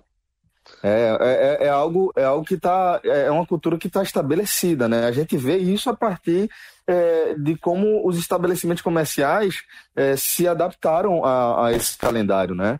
É, se antes é, a galera, inclusive, vou até me incluir, porque cheguei a viver isso aí já com o pessoal do Marinas, de é, procurar lugar para assistir e não encontrar, né?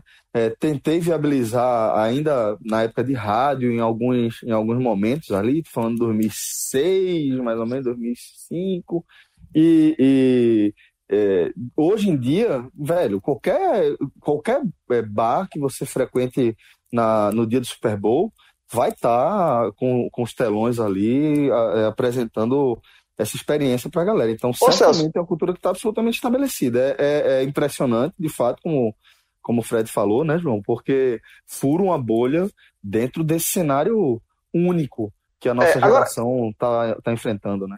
Pena que Rafa não tá aqui pra fazer, para responder essa pergunta, mas vou fazer pra você. Porque eu, eu acompanho a NFL, mas assim, de vez em quando não sou é, tão, tão ferrenho assim. Mas, por exemplo, pô, o Tampa Bay Buccaneers não é um time grande, assim, da NFL. E, e, e o Patriots é o, o, nos últimos, nos, nas últimas temporadas tem ganhando tudo, é o maior campeão da, da NFL. Tampa Bay é campeão, viu? Sim, então, mas assim, o, o Tampa Campeão no século um. XXI. Eu tô, eu tô fazendo É, referência. Se, se fosse no É. futebol, 2003, seria, né? Hã? 2003, seria né? Gabigol. Eu, é, eu acho que é, eu, eu acho que é dois ou três, um, um, um ano desse logo no comecinho. Vou filar aqui. Vai- pelo, pelo tamanho do time, seria é, tipo, 2003. seria o quê? No futebol, seria Gabigol deixar o Flamengo pra ir pro quê? Jogar no Guarani? Ah, veja só, eu, eu- eu ia dar o exemplo justamente que não seria o Guarani, seria o Atlético Paranaense, que foi campeão brasileiro de 2001. O Pronto. Guarani é mais ou menos o New York Jets, que o Jets foi, acho que foi campeão da, do Super Bowl ainda nos anos 60, o Guarani ganhou em 78, é, e não é, tipo, tem um clube da mesma cidade, um time na mesma cidade que é maior. Seria mais ou menos Atlético Paranaense. Agora, é difícil de mensurar isso lá, porque como a, é muito campeão novo. Tem, é muito, é, o, o- a rotatividade de campeões no Super Bowl ela é muito interessante. É, comparado ao brasileiro, esse brasileiro, o Campeonato Brasileiro tem 17 times. Mas tu compararia como de, de mudança de, de tamanho sei clube se essa, acho que acho que Super Bowl não sei se tem 17 campeões, mas assim. ah, é, o time mais popular, na verdade, é o, é o, é o, Cal- é o, é o Dallas, né? É, o Cowboy. É, aí o, o Patriots é o maior campeão. É, o- é tipo, é Seria o maior quê? Sair de São Paulo, é, 20 ser- anos. seria sair de São Paulo pra jogar no. Mas não do É São porque Paulo de o hoje. Patriots, o Patriots, Era- o é, não Patriots sai do São Paulo de hoje. Não era É. nada antes de Tom Brady também, né? Por isso que, Mas é aí já tem difícil 20 você anos traçar um já. paralelo, né? É, não, já Mas tem é- 20 anos, sem dúvida. Cara, em Sem 20 anos dúvida. ganharam. É a mesma coisa É que eu falo. Se, o São- se o São Caetano ganhasse é, seis campeonatos brasileiros em 20 anos, ninguém ia Não, ficar o dizendo que eu querendo Caetano era é médio, é, é difícil traçar um paralelo, né, mestre, com, com algum time daqui. Porque não, Não, tem nenhum mas eu ia time falar- daqui que tenha surgido aí Mas eu nos ia últimos traçar. 20 anos como para ser o maior do Brasil, né? Eu ia traçar, seria mais ou menos o São Paulo, não o São Paulo atual, é, é como se fosse São o São Paulo Paulo, dos anos 80, tipo, né? dois anos. Não, Não, naquela época do Muricy é, ali. né, dois anos depois daquilo. Porque tipo, É. não- ele não Ah, tá, tá, saindo do Patriots campeão. Ele tava saindo do Patriots numa época vencedora, mas tipo, ó, ele não ganhou o último campeonato. Então, É como se fosse assim. O São Paulo foi campeão brasileiro em 2006, 2007, 2008. É como se ele é, ele tivesse saindo do Tivesse São Paulo em sido 2010. Exato, é mais ou menos isso. É, E vai tipo, não é receber aí 30 milhões de dólares no, no Tampa Bay, né? Convertendo hoje nessa, nessa esse câmbio de 5 cinco reais, né? 150 milhões de reais vai receber para jogar em Tampa, né? E aí, 42 anos, 42 anos. 42 tá anos. cansado, tá cansado. Flórida. Aí. Celso, eu tive a curiosidade de ver dos Estados Unidos, né?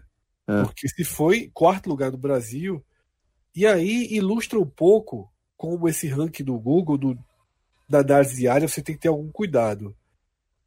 Todas as buscas de Tom Brady nos Estados Unidos foram captadas ainda para o ranking da segunda-feira, quando ele já foi o líder.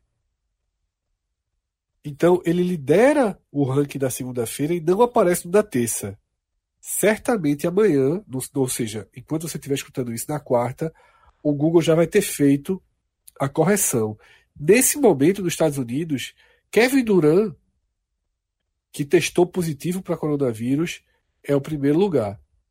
Então, é, mostra que nos Estados Unidos a busca pelo coronavírus também está intensa. Afinal, um jogador de basquete, ele, por ter revelado que está, que testou positivo, ele é o principal destaque nas buscas do dia, né? Assim Sim. como o St. Patrick's Day, né, que era dessa dessa terça-feira e praticamente não foi celebrado, é muito tradicional nos Estados Unidos. Só deixando, é, só os números aqui, ainda usando aquele do El País, só para pegar esse gancho, nos Estados Unidos são 4.632 casos di- diagnosticados, com 85 mortes. É muita gente. Mestre, só para fechar aquela informação lá da, do ano, foi o Super Bowl 37, tá? Que fechou a temporada de 2002, mas que foi realizado em 26 de janeiro de 2003. Foi Buccaneers contra Oakland Raiders. Atlético Paranaense. Atlético Paranaense aí. Bom, Figueiredo, vamos seguir aqui com o nosso Google Trends. E além de Tom Brady, dessa lista dos 20, tá? Existem poucos termos que não são ligados ao coronavírus. Entre eles, Elis Regina, que completaria 75 anos. Teve um especial que passou na TV Cultura, uma reprise, obviamente.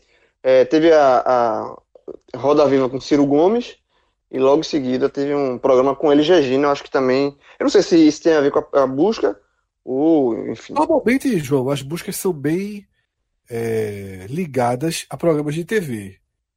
Não da TV Cultura, porém, sendo depois de um Roda Viva, né, que é o principal programa da TV Cultura, e com um convidado relevante, é até possível sim que tenha gerado, mas assim, foi matéria de todos os sites, tá? Durante todo o dia, e houve toda essa celebração, então é natural também que. Ela completaria 75 anos. né?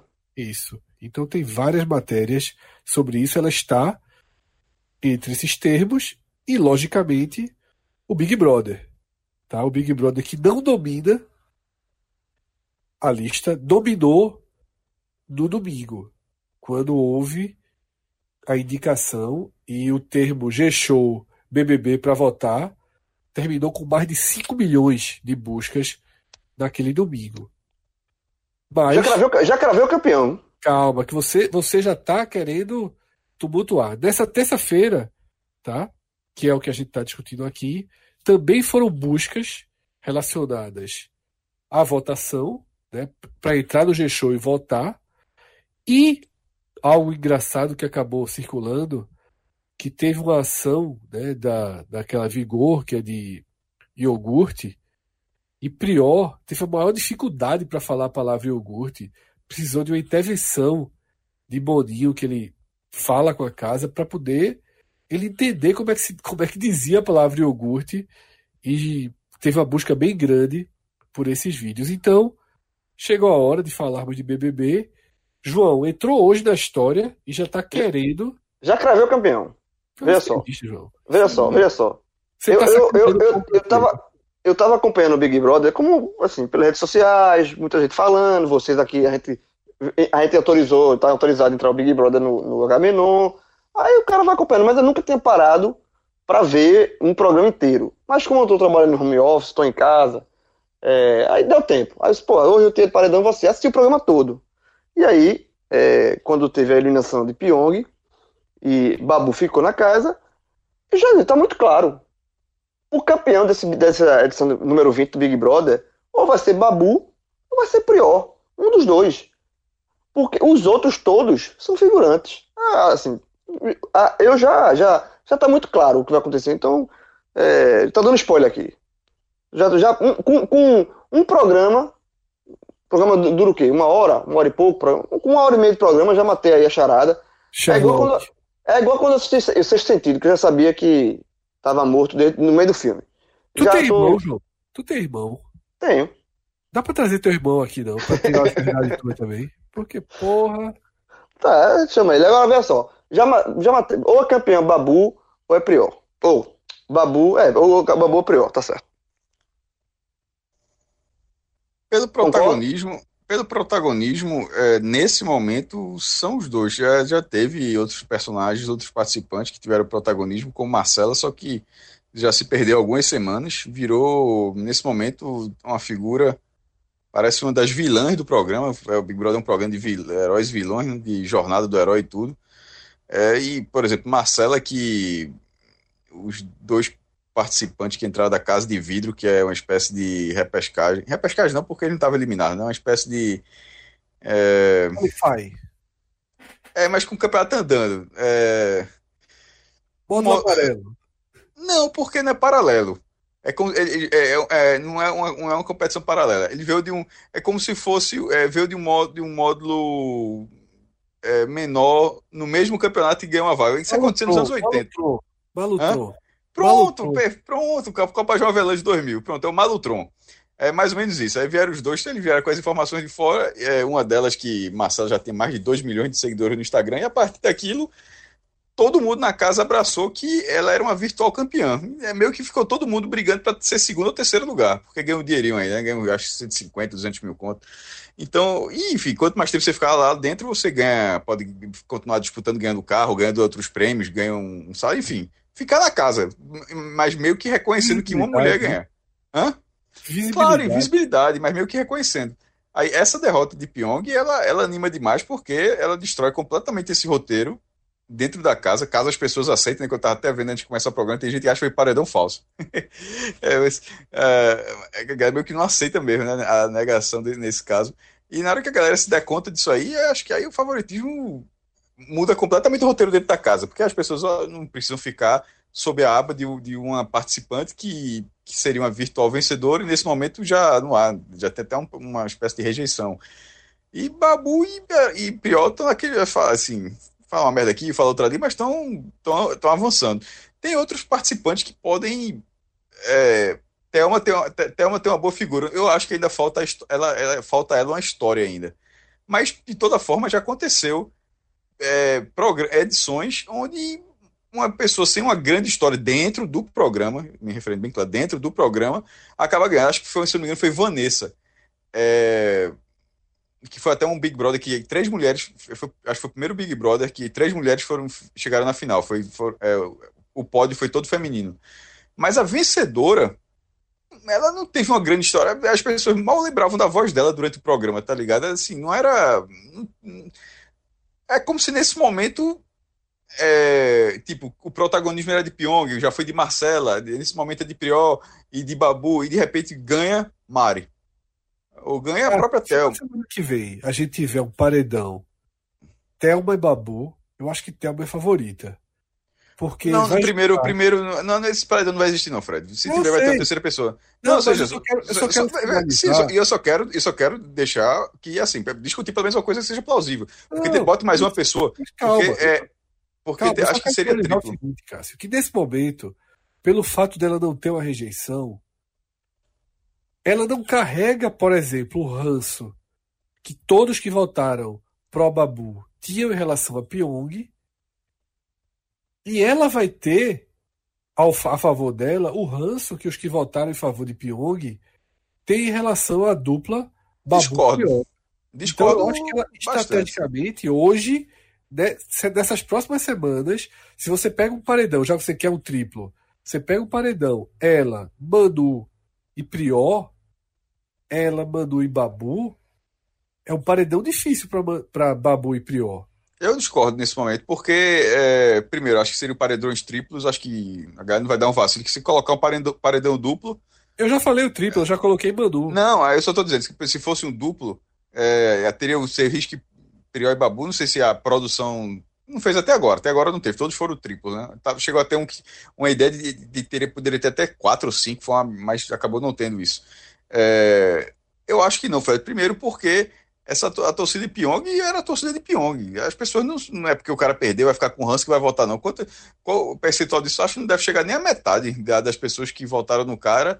A transferência, a, a, é, a transferência de voto, a transferência de votos, eu acho que não existe, não. E, eu acho e outra, que e... e Babu são inimigos dessa, dessa galera.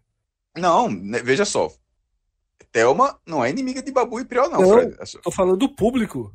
Do público. O não, mas não são. Pyong, pode ter certeza que detesta Babu e Pyong. Mas o público que vota Pyong acabou. É isso que eu tô falando, é isso que eu discordo de você. Eu acho que tem transferência. Não, eu acho que vai veja, votar em Marcelo, Veja só, ele, ele, participou de dois. Ele participou de dois um, um, exemplo claro vai ser esse. Ele participou de dois paredões. Um teve 416 milhões de votos, outro teve 390. Eu duvido que o, que o próximo, se ele chega, que é, chega a 350. Vou desligar o robô, é? Não, pô, é porque. Te, não, não tô, mesmo seja humano, tô, não estou falando na questão do robô, não, estou de mobilização. A mobilização. Tanto é que é, essa votação só existiu com Pyong lá. Sem Pyong, a votação não foi nesse patamar. Então, ou seja, nos outros paredões, Pyong fazia parte do jogo, ele tem interesse na votação e as pessoas não votaram. Votaram quando ele participou. Ele sem participar, ele, ele fora do programa, essa mobilização, para mim, Cássio, não existe, na verdade. Não, eleição de, de político de verdade, não. Isso é, essa transferência de voto eu, eu particularmente não enxergo. É, e a, a, o favoritismo dela, ela precisa ter uma torcida, as pessoas. Outra, coisa, esse cara, peão, querendo ou não, um cara, o youtuber que tem milhões de seguidores. Ele tem uma base enorme de pessoas que, seja qual fosse a merda que ele falasse, como todos os outros famosos ali, que continuaria apoiando o cara. Ela não tem. Ela faz parte das pessoas que não têm essa base, que está construindo justamente nesse momento dentro do programa. Então, ela, ela teria que ter uma base de torcida muito grande. Ela não pode depender só da torcida dos outros. Por isso que eu acho que. E, e, e a de Priol, por exemplo, já existe nesse momento. Aqui na, E a- nessa resenha de futebol, de meme, de tudo. a é, o cara- a meme meme a- é voto, tá ligado? E a de Babu é a torcida do Flamengo, meu irmão. E é do pior de Corinthians, pô. Os caras não falaram isso nesse, né, né, né, que eles brincam que é a União Floríntias, porque pior, pior é Corinthians e o Babu é Flamengo. Tanto que essa, a, a- a- hoje eu tive é, delay. Isso eu nunca imaginei que ia acontecer. Eu odeio ver jogo. Por exemplo, eu vejo jogos do esporte sem, sem HD para evitar o delay da rua. Hoje, Thiago Leifert fazendo ali a reta final da poesia, começaram os gritos dos prédios. Porra, Babu ganhou. E não deu outra, porque foi tanta gritaria na rua que acabou chegando antes. A galera não vai pro HD. Impressionante, velho. A turma tá aí na raça, mas chega muito cedo na casa de algumas pessoas. Não, Fred, é HD, não tem sinal sem ser Mas HD. eu, eu não. acho que é porque, na época eu acho que o Fred tava vendo na Sky. É, aí é atrasado. tô- não tem Atrasado. SD mais não, já E- foi desabilitado. A Globo É. passou um ano dizendo isso na É, TV. é- é- é- então, exatamente. Se não fosse isso, ia- era, Não, era, era máximo fácil. não foi porra. Um ano, um ano, os caras máximo compre o, não foi compre, compre o adaptador, Márcio compressor. Góes, todo dia. Um ano fa- os caras falaram isso aí pra Fontes, Fred Bruno dizer Fontes, em tudo quanto é lugar, porra. que, que não tem gente, Instalando que não tem, que não tem gente, que não tem gente gravando. desma- pô. Pelo Fred amor de desmasca-. É, Fred desmascarou aí, foi. Peraí, menino. Ou seja, o próximo, Eu- o próximo vou- eu vou ter que assistir no meu celularzinho que eu comprei, né? Era isso que eu ia falar, eu não vou nem comentar. Era, era muito melhor. Deve- Tem um mini delay, mas talvez seja menor que o da Sky. O da Sky, aqui em casa, por exemplo, é, tem um- uma TV no quarto e uma na sala. A da sala é, tem um, o sinal da antena, né? E aí, se você colocar é, na Globo, dentro da TV por assinatura, ela, ela acho que fica algum. Eu não sei precisar quantos, mas Acho ela são fica, 5 segundos. 5 ela segundos. fica alguns segundos depois da Globo da antena. É, exatamente. Agora, Celso, teve um Porque a episódio Globo da antena é a mesma para todo mundo. É esse sinal, esse sinal de Fred aí do, do Bobril não existe mais, não, Fred. Celso, teve uma carta do maestro da segunda-feira. Rapaz, que- aquela relação foi. Aquela Tu viu? relação foi. Eu vi, chegou pra mim. É como eu tô dizendo, eu, eu, eu, eu não, não acompanho a Big Brother de fato, não consigo Qual engajar, mas, mas sem querer, é impossível não chegar. É, é, Ele viu, ele viu, Ele ele viu, viu. pô. Ele A não relação- se no grupo, não. Tu Não não é viu, não, cara? Ele viu, pô. Só pra pensar que eu tô falando, é um negócio que tem um nome das pessoas, é? Isso, é. É, é. Fred, depois dessa do HD, do SD, tu vai cair nessa aqui. Isso é montagem, porra, pelo amor de Deus. Porra, ele não, velho. Porra, Não, bicho. pô. Foram Ah, não, várias. porra.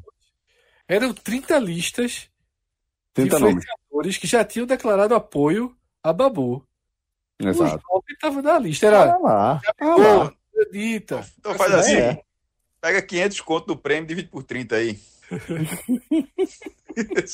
Isso é, é verdade, pronto, faz aí. Bom, é, foi, Figueroa. Celso, foi emocionante, viu, velho? Foi, porra.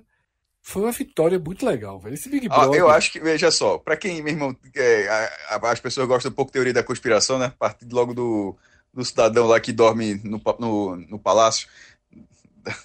Quem dorme, né? É, é um inquilino. Ah, o, é, o meu irmão, Stella Quente foi exterminador do futuro, porra. Meu irmão, é demais, né? Foi O, total. robô, o robozinho nervoso. Tá, tá, tá, volto volta pra caralho. Aí segunda-feira a Globo. Né? Skynet, pensa, Skynet. Totalmente Gênesis. É, é, é, é Emilia Clark, aquela que, é, de Game of Thrones. É, ela faz Sarah Connor, é, o papel da Hamilton. Ela faz. Aí passou. Eu li assim disse, hum, rapaz, tem coisa aí, viu? Mensagem subliminar. Mensagem subliminar. Veja só. O robôzinho de Pyong, nervo, meu irmão, o robozinho dando defeito. Quebrando placa-mãe, meu irmão, porque não parava de trabalhar. Assim, o robôzinho trincado. Aí a galera mete Exterminador do Futuro, meu irmão, Skynet. John Connor. John, ou seja, John Connor ganhou. De- não, detalhe- não, não, João, desce o tiro. Infelizmente, João, tu desce o tiro assim, tão errado. Porque de todos os Exterminadores, esse é o único filme que ele é o vilão. todos, todos, absolutamente todos. John O que- Connor é herói. Ele, Agora, mas desce o tiro, desse, O ele é o que, vilão. o, o- o que convenhamos é uma bizarrice, né? Não, de- detalhe, a galera criticou esse filme. É Eu, bizarrice, eu, eu- eu discordo, eu acho, eu, eu acho bem interessante. Pô, eles, eles fazem várias, é, várias linhas temporais de volta no tempo, porque vai mudando. Essa é a Skynet de seu meu irmão. Já que a lógica do filme é a seguinte: já que John Connor é, que é o cara, é o filho de Sarah Connor, que no futuro vai quebrar a Skynet lá no futuro, 2000, não sei quanto. Ele sempre conseguia matar de algum jeito lá na frente, aí os caras disseram, ó, meu irmão, bora se unir a esse cara. Aí a galera, é, o robô inimigo desse filme, na verdade, é, é, é um, um projeto futurista da Skynet, ou seja, lá com tanto, misturado com John Connor. Ou seja, ele, ele é, a- é a cabeça dele mesmo que pensa, mas ele já como robô. Enfim, é, ele é o vilão. A humanidade Só foi a luta. A humanidade foi a luta, porque assim, veja só, a enquete do UOL sempre foi um parâmetro pro Big Brother, pô. Tava 60 a 30. Foi 51 a 47, pô. Skynet é assim, Fred. Trabalhou É que tu-. Tu nunca viu o exoesqueleto de, de Schwarzenegger, não, meu irmão? Tu acha que é fácil derrubar? Tem, Já ó, tem Schwar- Meu irmão, já tem Schwarzenegger daquele tamanho, meu irmão. Já tem, já tem, já tem Schwarzenegger daquele. Quando a galera tira a pele do cara, meu irmão, vem um exoesqueleto, meu irmão. De titã, tem, ó, já- tem, tem, com, a mira que 800, não erra nada.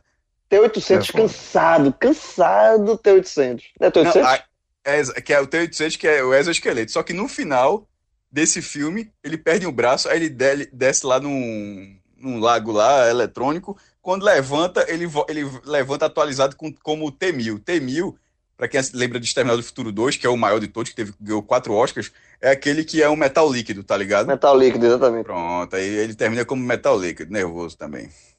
É isso aí. E aí, é, os gritos da janela, né? Foi, as cenas são ótimas, assim, eu, derre- eu retuitei várias, né? As imagens, os ângulos. Eu vi uma do Vidigal, do Morro do Vidigal, que é emocionante, pô. Eu não vi essa não, ainda não. É, Eu, eu vi- tuitei uma do. Eu um tuitei uma que, que sigam caras se abra... na hora do gol. Essa eu vi, essa eu vi também. Porque a Globo, a imagem da Globo, ela passa fechada, né? Porque a Globo coloca o rosto dos três emparedados, só que existe a imagem de quem vê ao vivo, que é a imagem de cima. A imagem é fantástica. O Daniel, né, que é o bobalhão aí, o paspalho da, da edição, a reação dele é hilária, assim, de... Ó, vou jogar real, vou Histérica, jogar né? real. Bem Vou jogar real. Se, se aquele cara, meu irmão, fizesse parte do, parte do podcast, eu largava. Coisa aleatória do cacete. Não é assim, ó, meu irmão. É porque toda vez, meu irmão, toda semana chega um colaborador novo, uma galera pra ajudar. Toda vez, toda vez, toda vez.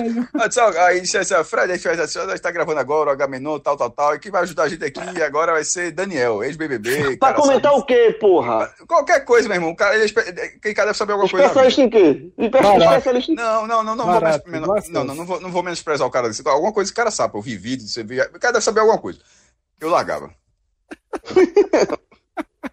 Vocês Largava, viram, meu irmão. Aquele Vocês cara, aquele, aquele cara, aquele cara, pra- se aquele cara fosse só chato, se aquele cara fosse só chato, ele, ele gravava com a gente. Aí Não, é chato, porra. Já, você já Agora, virou, aquele, a, aquele já cara é virou- muito pior do que isso, porra. Já virou a Dinei imitando ele? fantástico, fantástico. Fantástico. Virão, virão, virão. É, é muito bom. programa ou, ou- No programa, no, programa, no programa novo que tem, que é o da Globo, né? Que é É logo Passa depois. onde essa porra? logo, de- logo depois, logo depois. É, é, é tipo um, jo- é um jornal, é um jornal. Aí o Maestro E a- já mudou pro Multishow. Exato, Exatamente. irmão, é uma das maiores. Assim, a Globo é Globo é que nem o Google. A Globo erra também, meu amigo. Esse programa. Tá muito errado. Porra, eu sou Tá doido muito pra errado. ver e não vejo. Exatamente. Exa toda Eu vez que termina. Jovem. É a, maior bu- é a maior burrice. É incompreensível a hora desse programa. Velho, Rapaz, Eu eu, sou um troco, apresentador eu da não- porra, viu? Eu, tô- eu eu sou um apresentador da porra, que eu quero girar a, su- girar a tema do Big Brother, um negócio que eu não tenho a menor ideia. Olha só, trocar, trocar a minha meia hora free do Multishow. Porque eu não tenho é o pay-per-view, né, jovem? Eu não tenho. Eu trabalho com essa meia hora que a galera bota depois que termina o programa. Eu não vou trocar. Depois da eliminação, eu não vou eu trocar. sei, jovem, mas olha só, o, você não tem Globo. Fred tem o Globo Play. O programa de Adnet tá no Globo Play. Se você quiser, a hora que assistir na hora que quiser. Pronto. Fa- fazendo propaganda de graça aqui pro Globo Play. Tá, Tu- jo- jovem. Como se precisasse. oh, meu Deus. João, tu me desse minha programação quando acabar o Agamenon. Tem É bom, pô, o programa é bom. A entrevista de Pyong, que eu não vi. E a. E agora esse programa que, porra, né, o Caí. Fred, por sinal, sobre a entrevista dele, a saída dele. Claro que foi o motivo do coronavírus, a gente sabe disso. Mas veja só. É robô, meu irmão. Quem é que estar ali, porra? tá ligado? É assim, meu irmão. É, é simbólica demais, tá ligado, velho? Isso aí, É bicho. simbólica, é Sky- simbólica. Desativaram o Skynet, meu irmão. Chega, tava. Isso aí. E aí. Celso, aproveita. Celso, aproveita. É agora. A a hora é agora. Fred, seguindo. Veja, eu vou seguir pelo roteiro das janelas, tá? É, as mesmas janelas de Casa Amarela que gritaram quase como se fosse um gol, ou mais do que se fosse um gol. A E permanência César de Dourado. Babu. Exatamente, a permanência de Babu. Poucas horas antes, gritaram, bateram panela, no meio da novela. Não foi do Jornal Nacional, não foi durante E um. foi espontâneo, né, Fred? Não, não, não tinha, não tava combinado, né? Foi um ensaio. Um Veja panelaço só, combinado pra, pra quinta-feira, né? Isso? Pra Celso, quarta-feira. foi combinado. Foi combinado. Porque é, descrever. é muita. O Brasil inteiro acordou, instalou o dedo de meia hora. Achei muito louco isso. Agora, foi muito organizado sem que as pessoas percebessem, mas que foi combinado, é óbvio que foi, pô. Mas deixa eu só, deixa eu só descrever. Porque o que é que aconteceu? Durante o Jornal Nacional, houve panelaço em São Paulo e no Rio. Tá? Durante o Jornal Nacional. Faz sentido. Está marcado um para quarta-feira. Não é para quinta, é para quarta-feira. O Jornal Nacional hoje estourou 40 pontos de audiência. Danos. Um dos maiores, uma das maiores audiências recentes do Jornal Nacional. O segundo lugar ficou com 8,5. Não foi, não foi fake news a galera achando que o Big Brother ter trocado de horário, não, velho?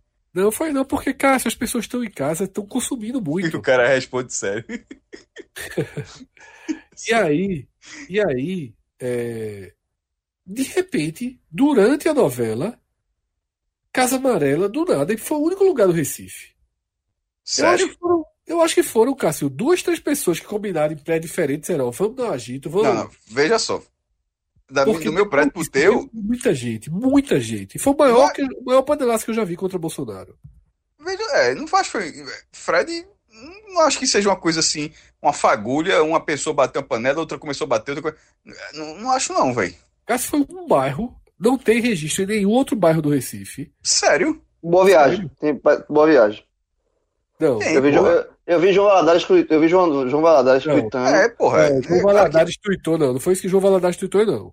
Eu li. João Valadares tweetou que se amanhã Ah, se é amanhã, né? tiver barulho na Avenida Boa Viagem é porque a chave virou. É, na verdade, na verdade, olha só, vamos lá. É, eu vi vídeos, ah, os- todos os jornais é, postaram isso, né? Foi de São Paulo, teve panelaço no Rio, São Paulo, e em bairros com- onde houveram os mais fortes panelatos contra Dilma na época do impeachment. É, você leva a entender que são as mesmas pessoas. O, o que, o, que, o que eu levo a crer nessa questão é que, assim, é como eu tuitei também. O, o poço tem fundo e, o- e- e o, o limite existe. Parece que as pessoas estão chegando à conclusão, estão chegando no limite. Porque é, essa revolta toda com, com o Bolsonaro, num surto do corona- coronavírus, com o Bolsonaro menosprezando o coronavírus, dando declarações, sendo irresponsável ao extremo, Responsável. E como foi no domingo, sádico, sádico. E, Ele e dizendo que vai, vai fazer uma festa. Ele Não, disse que não fazer tinha festa. o direito, não tinha o direito de fazer o que tá fazendo, pô. Não, e tinha outra, o ele, é, o que- me irritou foi quando ele falou, é, nesta terça, que tratou de, de novo como histeria. É inc- incrível como ele vai, é, na, contração, na contramão do mundo, o próprio Trump, todo Do mundo, próprio pô, tá, Ministério da Saúde, dele. né? é, e ele falando que vai fazer uma festa, que o aniversário dele é semana, vai manter a festa e e vai ter festa. Então, duas, assim, eu, duas duas festas. Pra ele e pra Porque- esposa. Porque a esposa logo depois. Então, assim, eu vi essa declaração dele como um, um escracho, porra. E aí pegou na população. A população tá em casa, a população tá assustada, a população tá mudando sua rotina, a população tá. A gente falou isso no começo do programa. é, mães que não têm com quem deixar os filhos, pessoas que estão perdendo suas rendas, pessoas que têm trabalho informal estão deixando de trabalhar, ambulantes que não, não tem para quem vender. Tá tudo, tudo muda a rotina de todo mundo e tá todo mundo assustado, tá todo mundo pro pior. Aí vai o presidente da República, continua menosprezando, sádico, e diz que vai fazer uma festa. Eu acho que assim, a chave virou nisso, velho. Porque assim, velho, tudo tem limite. Tudo tem limite. E é muito bom saber disso. E é muito bom saber que o poço tem fundo. Sabe assim? Acabou, velho. Assim, é- não- você não precisa. é, é, chegou num ponto que não dá. Não dá mais. Eu, Não João, dá mais. eu dois comentários a fazer sobre isso. O primeiro concordando 100%. Acho que a gente, em um ano e alguns meses de governo, viu Bolsonaro abrir várias janelas para ser criticado e para perder parte da sua base, né, do seu, dos seus apoiadores, dos seus mais fiéis apoiadores. E ele aparentemente conseguiu passar ileso por quase todas. Essa, claramente não. Essa teve força suficiente. É, nem foi ruim, né? Mas nada que se compare a isso aqui. Nada. Força suficiente. Todos aqueles descontentes. Só que era o descontente constrangido. Silencioso. Que já não via das postagens contra-argumentar, que já não defendia, que já não vestia camisa, mas que estava ali, quieto. Eu coloquei no grupo da gente, a gente viu um jornalista que é defensor de Bolsonaro antes de Bolsonaro virar onda. Todos, todos nós conhecemos. Uhum. O cara veste camisa antes de Bolsonaro virar a avalanche que foi. E o cara passou os últimos dias dando porrada atrás de porrada em Bolsonaro. Pessoas públicas também, é, é, é, Fred. Quem é? Janaína Pascoal. Públicas, quem, quem é esse cara? Eu não vou dar o nome aqui, né? Pra é. Ah, é daqui, mas é daqui? É... Sim, é, é essa aqui. E, mas assim, pessoas mais famosas, né? Tipo, Janaína Pascoal, que foi uma defensora do impeachment, é, é autora da, do pedido de impeachment. É, assim, também já, já, já, já largou, já disse que é contra Bolsonaro. Mas as pessoas públicas, elas percebem que a chave virou e começam a abandonar o barco. Dória, Janaína Pascoal, veja só. O barco de Bolsonaro, as pessoas estão abandonando. Quem precisa abandonar politicamente já está abandonando. Só vai ficar o núcleo fechado. Mas pela primeira vez, eu tive respostas às minhas tweetadas pesadas de gente largando. Também tive, eu também tive. Ah, também tive de, de pessoas. E assim, e pessoas que falaram assim. Eu acho que, que eu cheguei também, João, a comentar é, é, com, com todos vocês, assim, nas, nas, conversas que a gente tem na, nas nossas gravações. É, não sei se é, on ou off, mas que a impressão que eu tinha é que é, essa, essa é, passagem pelo, pelo espectro mais de extrema direita no Brasil duraria talvez três, quatro ciclos né, presidenciais. É uma expectativa hum, relativamente é, realista que eu tinha. E a sensação que dá agora, a partir de tudo isso que vocês descreveram, inclusive o que João vinha destacando em relação à, à mudança de postura de Janaína, e acho muito pertinente que Fred tenha destacado que, por se tratar de figuras públicas, é, a gente precisa compreender que por trás daquelas ações há muitas, é, é, muitas reflexões, né? E é uma decisão muito bem planejada, né? Cada palavra que sai ali, é citar Celso. Mourão da forma como ela citou, cada palavra ali é muito bem planejada. Casos então, quando... É mais do que planejado. Demais. Tem tracking. É total, tracking de palavras, de termos, de tudo, tudo. Não, tem pesquisa, tem pesquisa diária. Sim, Sim. Ele recebe relatórios diários, ele paga e gasta uma fortuna com isso. isso. Gasta uma fortuna com isso. Ele né? teve, ele, ele, ele teve. Porque uma coisa é ele criticar todo dia, outra coisa é ele chegar e dizer: Eu me arrependi do voto. Isso. É Essa é outra frase, e é isso, e é isso que é, é importante a gente entender.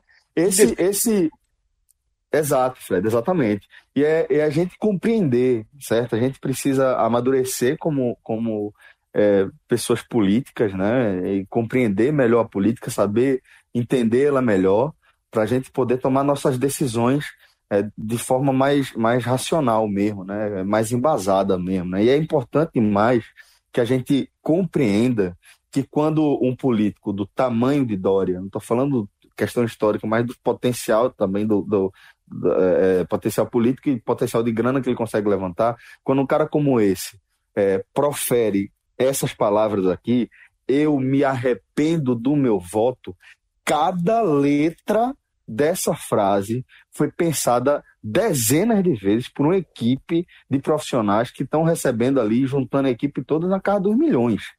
Então, cada frase dessa é muito bem planejada. Janaína Pascoal não é da, do tamanho, é, não é um, um, ator político do tamanho de Dória, obviamente, mas é, também é um, um, um, quadro de muito, é, muita relevância para o cenário político brasileiro, né? tem pretensões é, executivas, inclusive. Ela é deputada, né? Ela é deputada É. estadual, em São Paulo. É a maior, maior, a maior votação, votação, da história, exatamente. da história, da- do maior colégio eleitoral do país.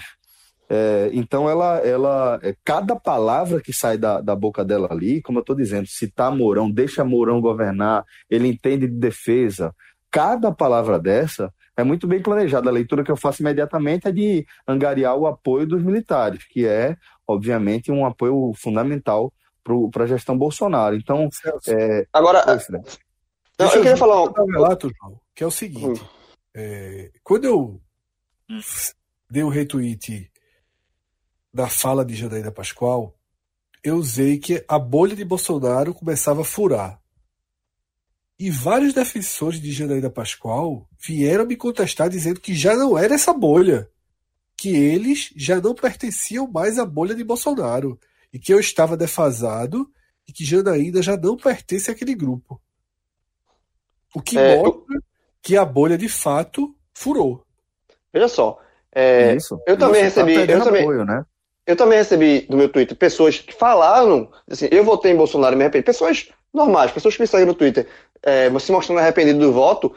E vou deixar um, um- um detalhe aqui que é o seguinte: é, também vi pessoas, assim, quando é, tripudiando, tirando, gozando, ah, sei o que, tá na cara. Que...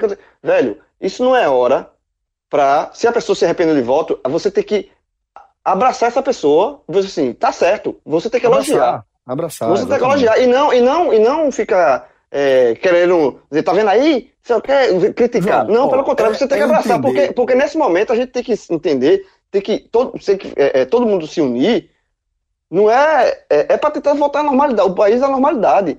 Sendo de direita ou esquerda, mas se, se, que se coloque o país, se, se tira o país desse Civilizado. hospício, exatamente, desse hospício que, que o Brasil, que o Brasil virou. E assim, as pessoas que, que se arrependeram do voto, parabéns para essa consciência. João, Parabéns para todas elas. Quando eu peguei a palavra depois de você para falar de duas coisas, eu falei da primeira, que era essa Bolsonaro de fato tendo perdido parte do apoio, e eu nem estou preocupado agora em 2022 não. Que ele pode até recuperar, tá? Pode acontecer coisas que ele recupere. Mas o que já me deixa feliz é as pessoas voltarem a ter senso crítico Exatamente, exatamente. voltarem a se sentir incomodadas. Sabe? Lembra nossos grupos da família? Lembra? Eu entro no meu todo dia, eu não falo Sim. nada. Eu só vejo todas as mães aflitas e levando o coronavírus 100% a sério. Todas são eleitoras de Bolsonaro. Todas. Ou seja, nenhuma comprou o discurso dele. É. Ninguém tá falando Vamos- em política. Os Ah, caras ah, que ah. falavam em política não estão falando. Exato. Porque o grupo, Exato. o grupo da família já não aceita. Se, se o cara tem um cara principal que Cássio tem na família dele, todo mundo tem na sua. Se o Eu cara não, tenho, que- eu não tenho porque eu não tenho grupo de família. É, se o cara só postava política, se ele Acho postar que tu agora, era esse cara, cara. é, se ele Não, postar eu, agora, eu faço, não faço nem ideia, meu amigo. Veja só, isso aí é, é um mais de um ano. se esse cara postar agora, ele não vai ter o público, ele vai ser ele vai ser contra-argumentado por quem defendia ele. Essas mulheres que eu tô falando, essas mães que eu tô falando, elas não estão falando politicamente sobre isso. Mas todas estão desesperadas. Todas estão aí- levando o coronavírus a sério. E aí, Celso, para passar, eu queria completar dizendo o seguinte. A partir disso que o João falou. E aí aparecem algumas pessoas dizendo: a culpa é sua que votou. Esqueça isso. Eu vi uma coisa horrível hoje. Ó. Celso. Eu vi uma coisa no Twitter que me incomodou bastante. De um cara que é formador de opinião, retweetando outro, criticando as pessoas que bateram panela. Dizendo que são pessoas de classe média que só agora se incomodaram porque o dólar tá 5 reais. Porque é o mesmo problema da Disney. Eu vi É. isso também. É uma falta É uma falta, De sabe? inteligência. Falta de inteligência. E é por isso que eu, por isso que eu, Fred, não tolero, não tolero, e eu digo isso abertamente aqui, eu não tolero mais o PT e seus defensores. Porque essas pessoas que estão colocando isso só pensam, só pensam exclusivamente no partido. Elas criam uma narrativa para criticar as pessoas que estão criticando o Bolsonaro nesse momento do país. É muita, é, é muita falta de inteligência. É, Eles existe. dizê-lo com o país, João. Eles são. É, é. Aí mas quando como, mas é, o é- é como o próprio PT teve. A postura do PT em 2018 foi pensar no partido e não no país, pô. Aí quando eu falo em simetria, ficam com raiva. Mas um pensamento desse, no momento que o país está vivendo. Detalhe, a galera não tá batendo panela por causa de 5 reais, não, de dólar.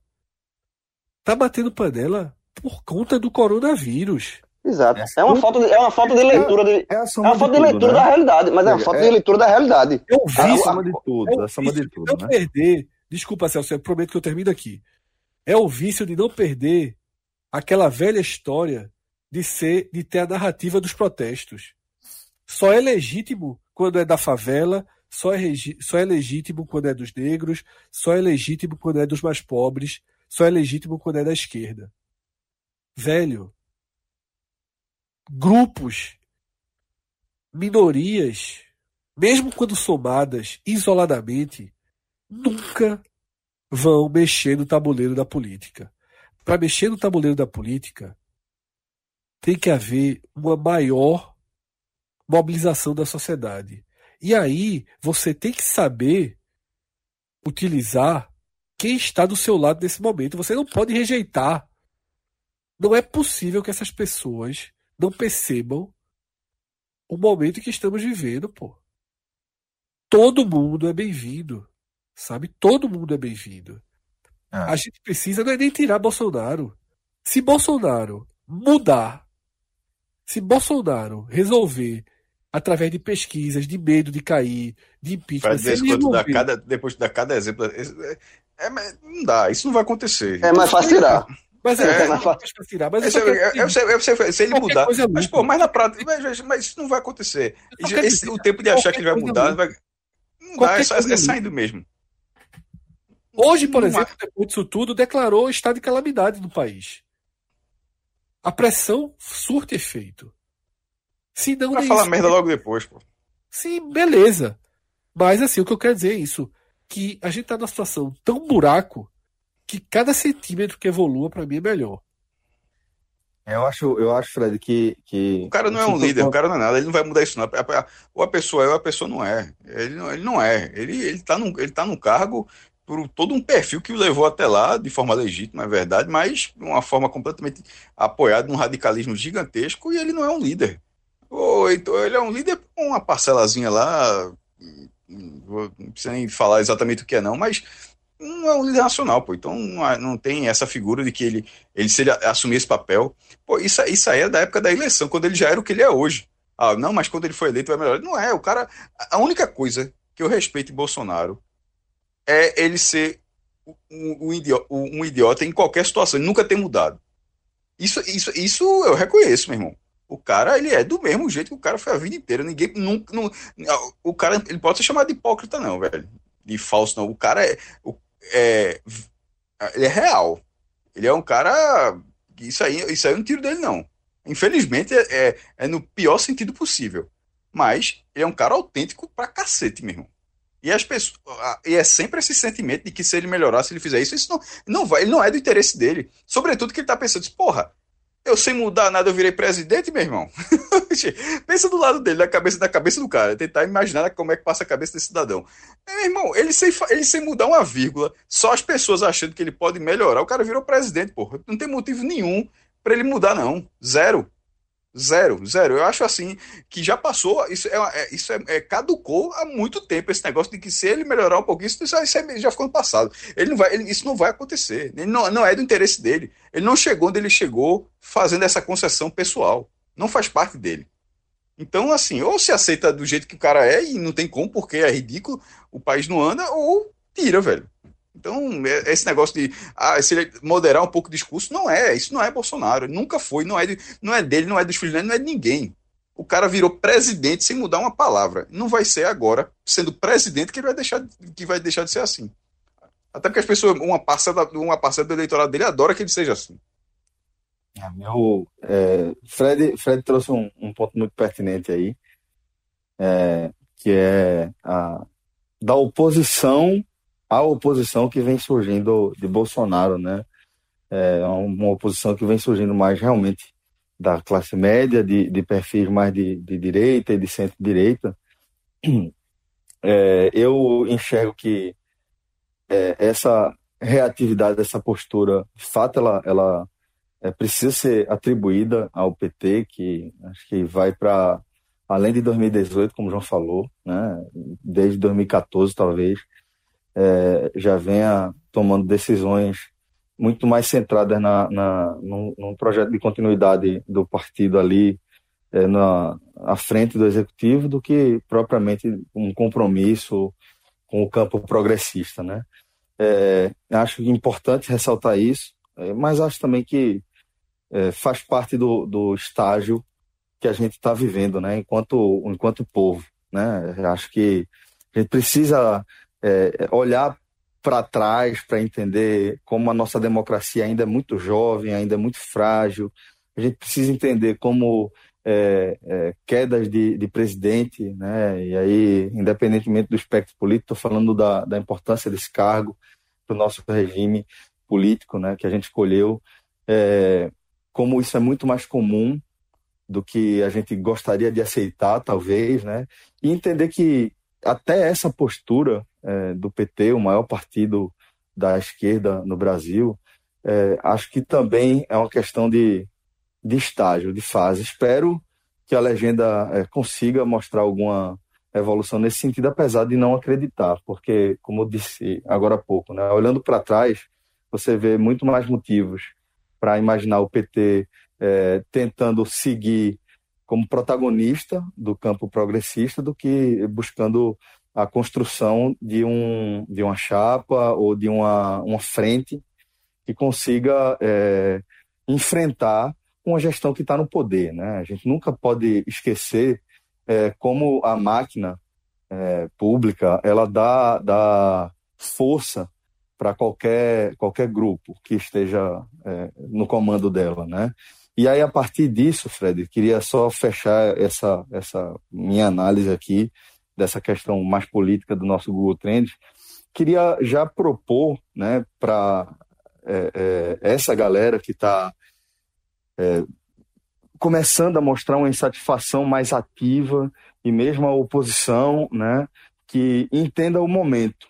Né? A gente está falando de um momento histórico. Tá? É, a gente vai olhar por muito tempo para esse período que a gente está vivendo.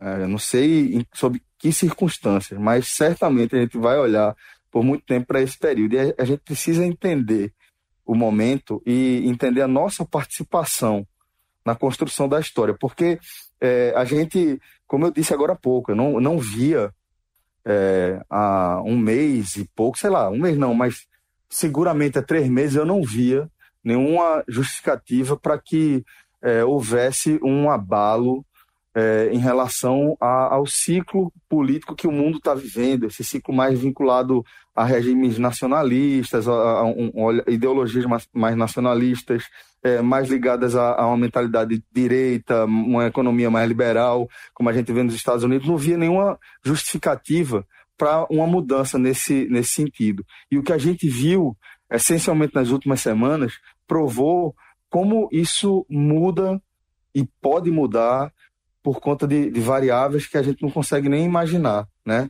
E entendendo essa mudança, que de fato você percebe que há uma mudança, você vê, como o Fred falou, é, no dia a dia, na rotina, no, seja no elevador, é, ou no trânsito, ou no grupo da família, você percebe que há uma mudança nesse espectro. Prova provavelmente você também tem seus próprios exemplos de já ter é, peitado aquele é, seu amigo, aquele parente que você evitava até falar de política, mas que agora você já tem até é, espaço para criticar o governo que há pouco tempo esse cara defendeu. Talvez você te, esteja vivendo esse próprio momento. E aí, a partir disso aí, é convidar para dar o próximo passo, para participar dessa discussão de forma ativa, para entender, para enxergar o que é que está sendo proposto, para entender o que é que o que é que está em jogo, tá? E aí, a partir daí, é, independentemente do que rolou para trás, é olhar para frente, tá?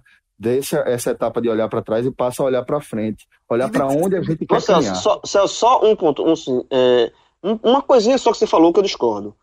É, é que em relação à questão da, da- do momento da direita, que a tendência. Eu, eu ainda acho que a- a- a- o momento é da direita, no país, no mundo inteiro. Só que Bolsonaro é tão fora da curva, ele é tão incompetente, ele é tão despreparado, que ele, ele é, é, é, é- é ele que tá, ele que é, é, tá fora da curva. assim, ele, ele não é, Não, a- a- ele eu não faz uma dizer, tendência, João, é que, ele não é uma tipo, tendência mundial. Eu acho que a, a, não, a não, mas o que eu quis dizer, o que eu quis dizer é que assim, veja, é, os Estados Unidos vão ter eleições presidenciais agora em outubro, esse ano. Há dois, três meses era in- inimaginável pensar outra pessoa é, é, ameaçando Trump por conta do momento, inclusive econômico dos Estados Unidos. E agora você já vê que a partir da reação que ele teve também é, de subestimar o coronavírus, isso pode ter um efeito direto na, Pode, na- mas- no resultado das eleições. mas Por eu acho que eu estou dizendo que o que eu não via nenhuma possibilidade, agora você vê um caminho se abrindo. Claro que concordo com você. É, Bolsonaro é extrema-direita, Trump não é extrema-direita. Trump é um cara de direita, republicano ali, é, com um pensamento mais nacionalista do que outros republicanos. Isso sim, uma coisa mais isolacionista do ponto de vista comercial. Mas é, em relação à ideologia política, é, o Bo- Bolsonaro é um político de extrema-direita. Incom- Trump não. e, e, e, assim, e totalmente incompetente. Assim, eu acho que se Bolsonaro sai de 2022, se ele- sai, ele, a tendência é entrar uma outra pessoa de direita. Só que uma outra pessoa de direita com perfil mais moderado, uma, uma pessoa mais. de- e não, Bolsonaro foge, foge de qualquer é, é, desenho político. Tanto é que, repito, o mundo inteiro, em de- em diferentes correntes políticas, é, de Trump a, o presidente da França, Macron, é, ele- todos eles estão, nesse momento, remando para o mesmo lado. Bolsonaro é o único, o único que está indo para o lado contrário. Não. Porque ele é muito incompetente, ele é muito, ele é muito imbecil. O presidente da Argentina deu coletiva sobre o coronavírus ao lado dos líderes de oposição. As pessoas, os líderes, têm senso básico de quando a causa é maior. né? E é por isso é, que eu volto para o meu ponto principal. Eu não estou nem pensando exatamente em 2022. Eu estou simplesmente é, aliviado, essa é a palavra, não é feliz, porque a gente está vendo um momento muito triste. Eu estou aliviado em saber que parte dos brasileiros recuperaram o poder de se dignar, recuperaram o senso e perderam o medo de voltar a reclamar por seus direitos, de voltar a pedir respeito, de achar que toda vez que Bolsonaro coloca um comediante para dar banana, achar que só tá tirando onda de quem votou contra. Talvez eleitores que votaram em Bolsonaro tenham começado a se sentir ofendidos. Eu acho que isso é a virada de chave. Sabe? Antes de 2022, tem 2020. Antes de 2020, a gente tem um problema, como foi dito na abertura do programa, e que a gente vai abordar nos próximos dias, vai continuar abordando. A gente tem o maior desafio da nossa geração. Porque nesse primeiro programa a gente abordou a questão clínica. A gente vai para a questão psicológica, mas a questão econômica, ela é desesperadora. Dias antes de estourar no Brasil, já começando os primeiros casos, eu citei que as duas imagens que mais me impressionaram foram as imagens da Itália completamente vazia e da luta dos macacos por uma banana na Tailândia. E não é por acaso que essas duas imagens mexeram comigo. É porque o Brasil se vê nas duas imagens. O Brasil tem Itália e tem Tailândia. O Brasil vai ter as ruas vazias e vai ter a miséria absoluta. E esse é um desafio muito grave. Só que dá um certo alívio saber que vai ter mais gente, sabe, preocupada com, com uns com os outros, preocupada com o país e não preocupada em ser escudo, sabe, de um completo imbecil. É, ser escudo de alguém que não representa mais nem mesmo as pessoas que votaram nele, porque ele mexeu com coisas que são muito mais graves. Ele mexeu com saúde, ele mexeu com dignidade, ele mexeu com empatia. Sabe, os brasileiros, eu não acho que o brasileiro é a pessoa, é a população mais dócil, mais educada ou mais amável do mundo. Eu acho que isso é uma grande ilusão. Mas também não somos filhos da puta. Sabe? Como nenhuma população é. Nós somos humanos. E ele foi fundo demais. Eu acho que essa é a virada de chave que a gente presenciou e é isso que a gente tem que cravar. 2022, sabe, deixa para 2022. Figueiredo, o, o Google Trends desse, desse nosso primeiro H-Menon quarentena, ele foi meio aleatório, pelo que eu entendi. Tem, tem mais algum tempo que faltou a gente analisar? Celso, tinha algumas outras coisas ligadas à política, como o ministro da Saúde, Hum. como termo impeachment, mas eles vão voltar, a gente vai ter tempo para passar por todos eles. Teve a Ambev, né, muito elogiada por uma ação que vai produzir álcool gel para distribuir para os hospitais, utilizando o álcool né, que eles utilizam para formar, para fabricar as cervejas. Parte desse álcool vai ser feito para fabricação de álcool gel. Que bom, né, que as pessoas tenham buscado, porque é uma ação é, legal e acho que isso é importante nesse momento, a mobilização de todos. E dessa forma, acho que a gente passou pela essa primeira lista de trades, mas a partir dos próximos programas a gente vai alinhando um pouco melhor, tá? Eu espero também estar respirando um pouco melhor, porque eu tô desde o carnaval Pois uma é. gripe, alergia, gripe. Essa hora que a gente grava é a hora que eu fico completamente Entupido, né? entupido. É. Pois bem, ó, é, a gente tinha até O prometido inglês aí. já é ruim. Pra falar Tom Brady foi difícil, viu? Com a. St. Patrick's Day eu quase Cássio, desisto. Cássio, Cássio, tu, en- Cássio, engolisse essa, Cássio. A, a culpa Não, foi. foda a é o culpa, cara, foda é o culpa cara da que alergia. ouviu há, há uma hora atrás, tá puto até agora. Disse, Porra, como é que esse cara vê 200 NFL e ainda fala desse jeito, meu irmão? Pra no final o cara jogar uma desculpa dessa de que, que foi A culpa foi a falta nariz. de ar, a falta de ar que A fez. culpa é do Fisk, que era aquele Fisk miserável perto da tua casa. Essa carta é muito boa. Essa, essa eu, eu acho maldade. Tá, tá aberto ainda, funciona ainda. Se Ah, não, vai- é sacanagem muito. Se você, se você quiser quebrar o maestro em qualquer discussão, basta evocar a carta Olinda. Evocou Não. a carta Olinda, Não é isso, não, é porque eu acho maldade. maestro. É porque, é porque eu acho a maldade, assim, porque, pô, é um estabelecimento, tá ligado? Aí mais Fred tá dizendo que é, pô. Porque, veja, é um estabelecimento onde Fred tá dizendo que tudo que ele não sabe de inglês, a culpa é do Fisk, porra. É muito grave, porra. Alô, Fisk! Alô, Fisk, alô, Fisk. alô, cultura inglesa. Não é assim não, viu, Celso? Vou Ah, mostrar o que eu aprendi. É, Hello outra- Fisk, Hello Fisk. Porra, tu quer jogar Hello, Seria bicho? mais high, tá ligado?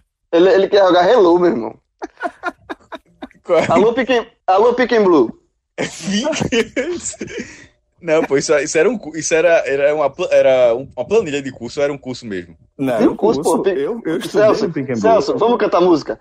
Piquen Blue. And Piquen Blue. Freedom. Freedom. Piquen Blue. A música. Ah, vocês aprenderam nem a música, porra. É difícil cantar com delay, porra. Ele começa a cantar, chega aqui dois Detalhe, segundos ó, depois. ó, eu já- só uma coisa do Fisk. é, eu posso estar muito enganado, mas o mundo é foda. Onde era o Fisk? Se for, eu tô pensando. Por isso que eu perguntei pra Fred se tinha fechado, mesmo que eu tava nessa dúvida.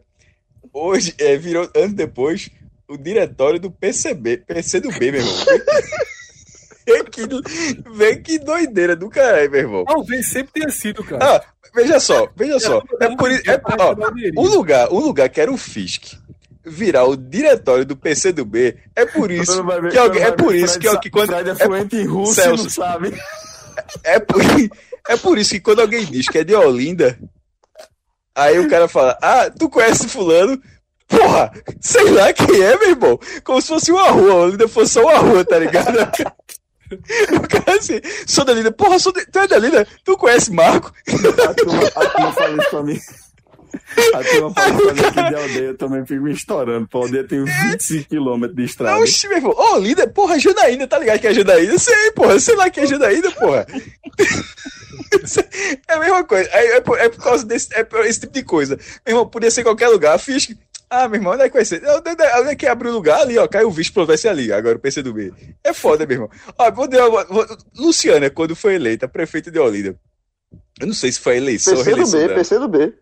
É por isso que eu lembrei. É, aí, aí, na minha rua, lá com meus amigos, aí no dia que foi eleição, ele tava na calçada, sentado no, na calçada, na, na no, para, no meio fio, tá sentado no meio fio conversando. Aí, de repente, é, passa um. Não era saveiro, não, porque senão nem teria como ficar em pé, uma picape. E ela, ela impede atrás da picape. Hoje nem pode isso, né? É, mas na época acho meio que podia ainda. Aí a galera passou, passou só esse carro. Aí um olhou assim pro outro. É isso. Isso é carreata da vitória. Você só viu o carro. Tá ligado? Só passou um carro, isso é carreata da vitória. O que aconteceu, porra? Foi eleito, só tinha um carro, passou um carro, porra. Eu não sei se é justamente. Agora que eu falando isso, porque que era o diretório ali, você tava chegando pra juntar com outras pessoas. Além desse tipo de coisa mesmo. O cara tá, passa a prefeita que é eleita na tua frente, meu irmão. E, e isso, Fred, você ap aprendeu uma palavra. Aí a, a, a, a, culpa, na verdade, veja assim. Fred é um culpado. Se você para pensar, Fred é culpado do PC do bem Olinda. Fred, Fred, Fred elegeu esse ano. Não, é, exatamente. Ele, ele, ele pariu, pariu o PC do B, Fred. Porque se Fred e os outros alunos da sala dele tivessem rendido, rendido Não faz, né, que eu tô diretório. dizendo. Não, não tinha diretório, não, Não tinha tinha, não tinha, não tinha, não tinha, jamais teria sido a cabeça da chapa. Ficava- vai- ia, só, ia só fazer coligação, porra. Nunca ia ser a cabeça da chapa. Aí faliu, disse, pronto, pensando bem, oxe, é aqui que eu vou. Arrumou a casinha, fez a graça ali. O, o foda é, eu tava falando pensando bem, de repente alguém fala, ó, Cássio, é tudo verdade que tu falou, mas era o PCO ali, porra. É o PCO, velho. Tem caixa Era lugar. É, mas eu acho que era PCdoB. O Acho que era PCO que tem, PCdoB. a, que tem a história clássica, né? De Pantaleão, que era do PSTU e foi pro PCO. Eu disse, "Ô, Pantaleão, por que, fosse, por que você migrou do PSTU pro PCO? Disse, O PSTU tá indo por muito, muito pra direita. Tem outra muito boa de planta, de planta também, meu irmão, que é a matéria dos carros. É verdade, essa Sim. matéria, do, a matéria dos Mas, mas- é- mas ali ele foi honesto. Ali ele foi Muito, honesto. mas, mas assim, de um jeito que até não, isso deve ser mentira, foi só pra fazer o caminho. Aí tem lá, o seu carro lá, uma Tucson, um Palio, João Paulo, não João um Paulo, carro, João Paulo, seu Geraldo. carro lá, um Geraldo. Geraldo, meu irmão, Panta, Jardim Atlântico. Ali, é. Aí, foi 742, ali. 742, Quando foi? Jardim Atlântico. É verdade, não foi ali, João. João lembra dessa Cidade matéria. Alta, Cidade Alta, Cidade Alta. Cidade Alta. Que Não, é- não, sei ali. não, não sei se foi ali, não, porra. Eu não sei qual foi ali, não, porra. Eu Galera. falei Jardim Atlântico que ali passava na frente da minha casa. Eu Tô, já- como o Celso falou, tudo que eu da associo, tudo que eu associo é da perto da de minha casa. programa. É. 3h20 da manhã, 5 horas de gravação. A culpa é minha. Não, mas inclusive por isso a gente. Foi o que é, menos não falou, vai- É o que mesmo falei, porra. Mas inclusive por isso a gente não vai ter a nossa, nossa lista aí, que a gente tinha prometido de filmes para você é, assistir durante essa quarentena. Mas a gente traz. Faça um só um pedido pra Fred aí, só um pedido pra Fred. Ele- Canta, canta, a música- canta a música do. Pink Blue Fred. Não, dizer o nome do jogador, porra. O nome do jogador. Tom Brady. Ai! Pa- Tu faz agora, que não sabe quem. Alex Escobar. Fala no, no nome do jogador da NBA. Ele fala com esse tom aí. Qual Tom Brady? É, esse, esse, H- esse H menor aí. Ó, esse aí, o outro aí tava dormindo agora. Tá do- o celular tocou, deu uma tapa no celular, você entendeu? Cara, vai hora, né? Cara, tá- Senhores, um forte abraço a todos Ei, e até irmão. a próxima. Valeu. Meu, Tchau, a, tchau. apanhar dormindo é foda. Vamos festejar a inveja, a intolerância e a incompreensão. Vamos festejar a violência e esquecer a nossa gente que trabalhou honestamente a vida inteira e agora não tem mais direito a nada. Vamos celebrar a aberração de toda nossa falta de bom senso, nosso descaso por educação. Vamos celebrar o horror de tudo isso com festa, velório e caixão. Está tudo morto, enterrado agora, já aqui também de quem cantou essa canção. Venha, meu coração está com pressa quando a esperança está dispersa.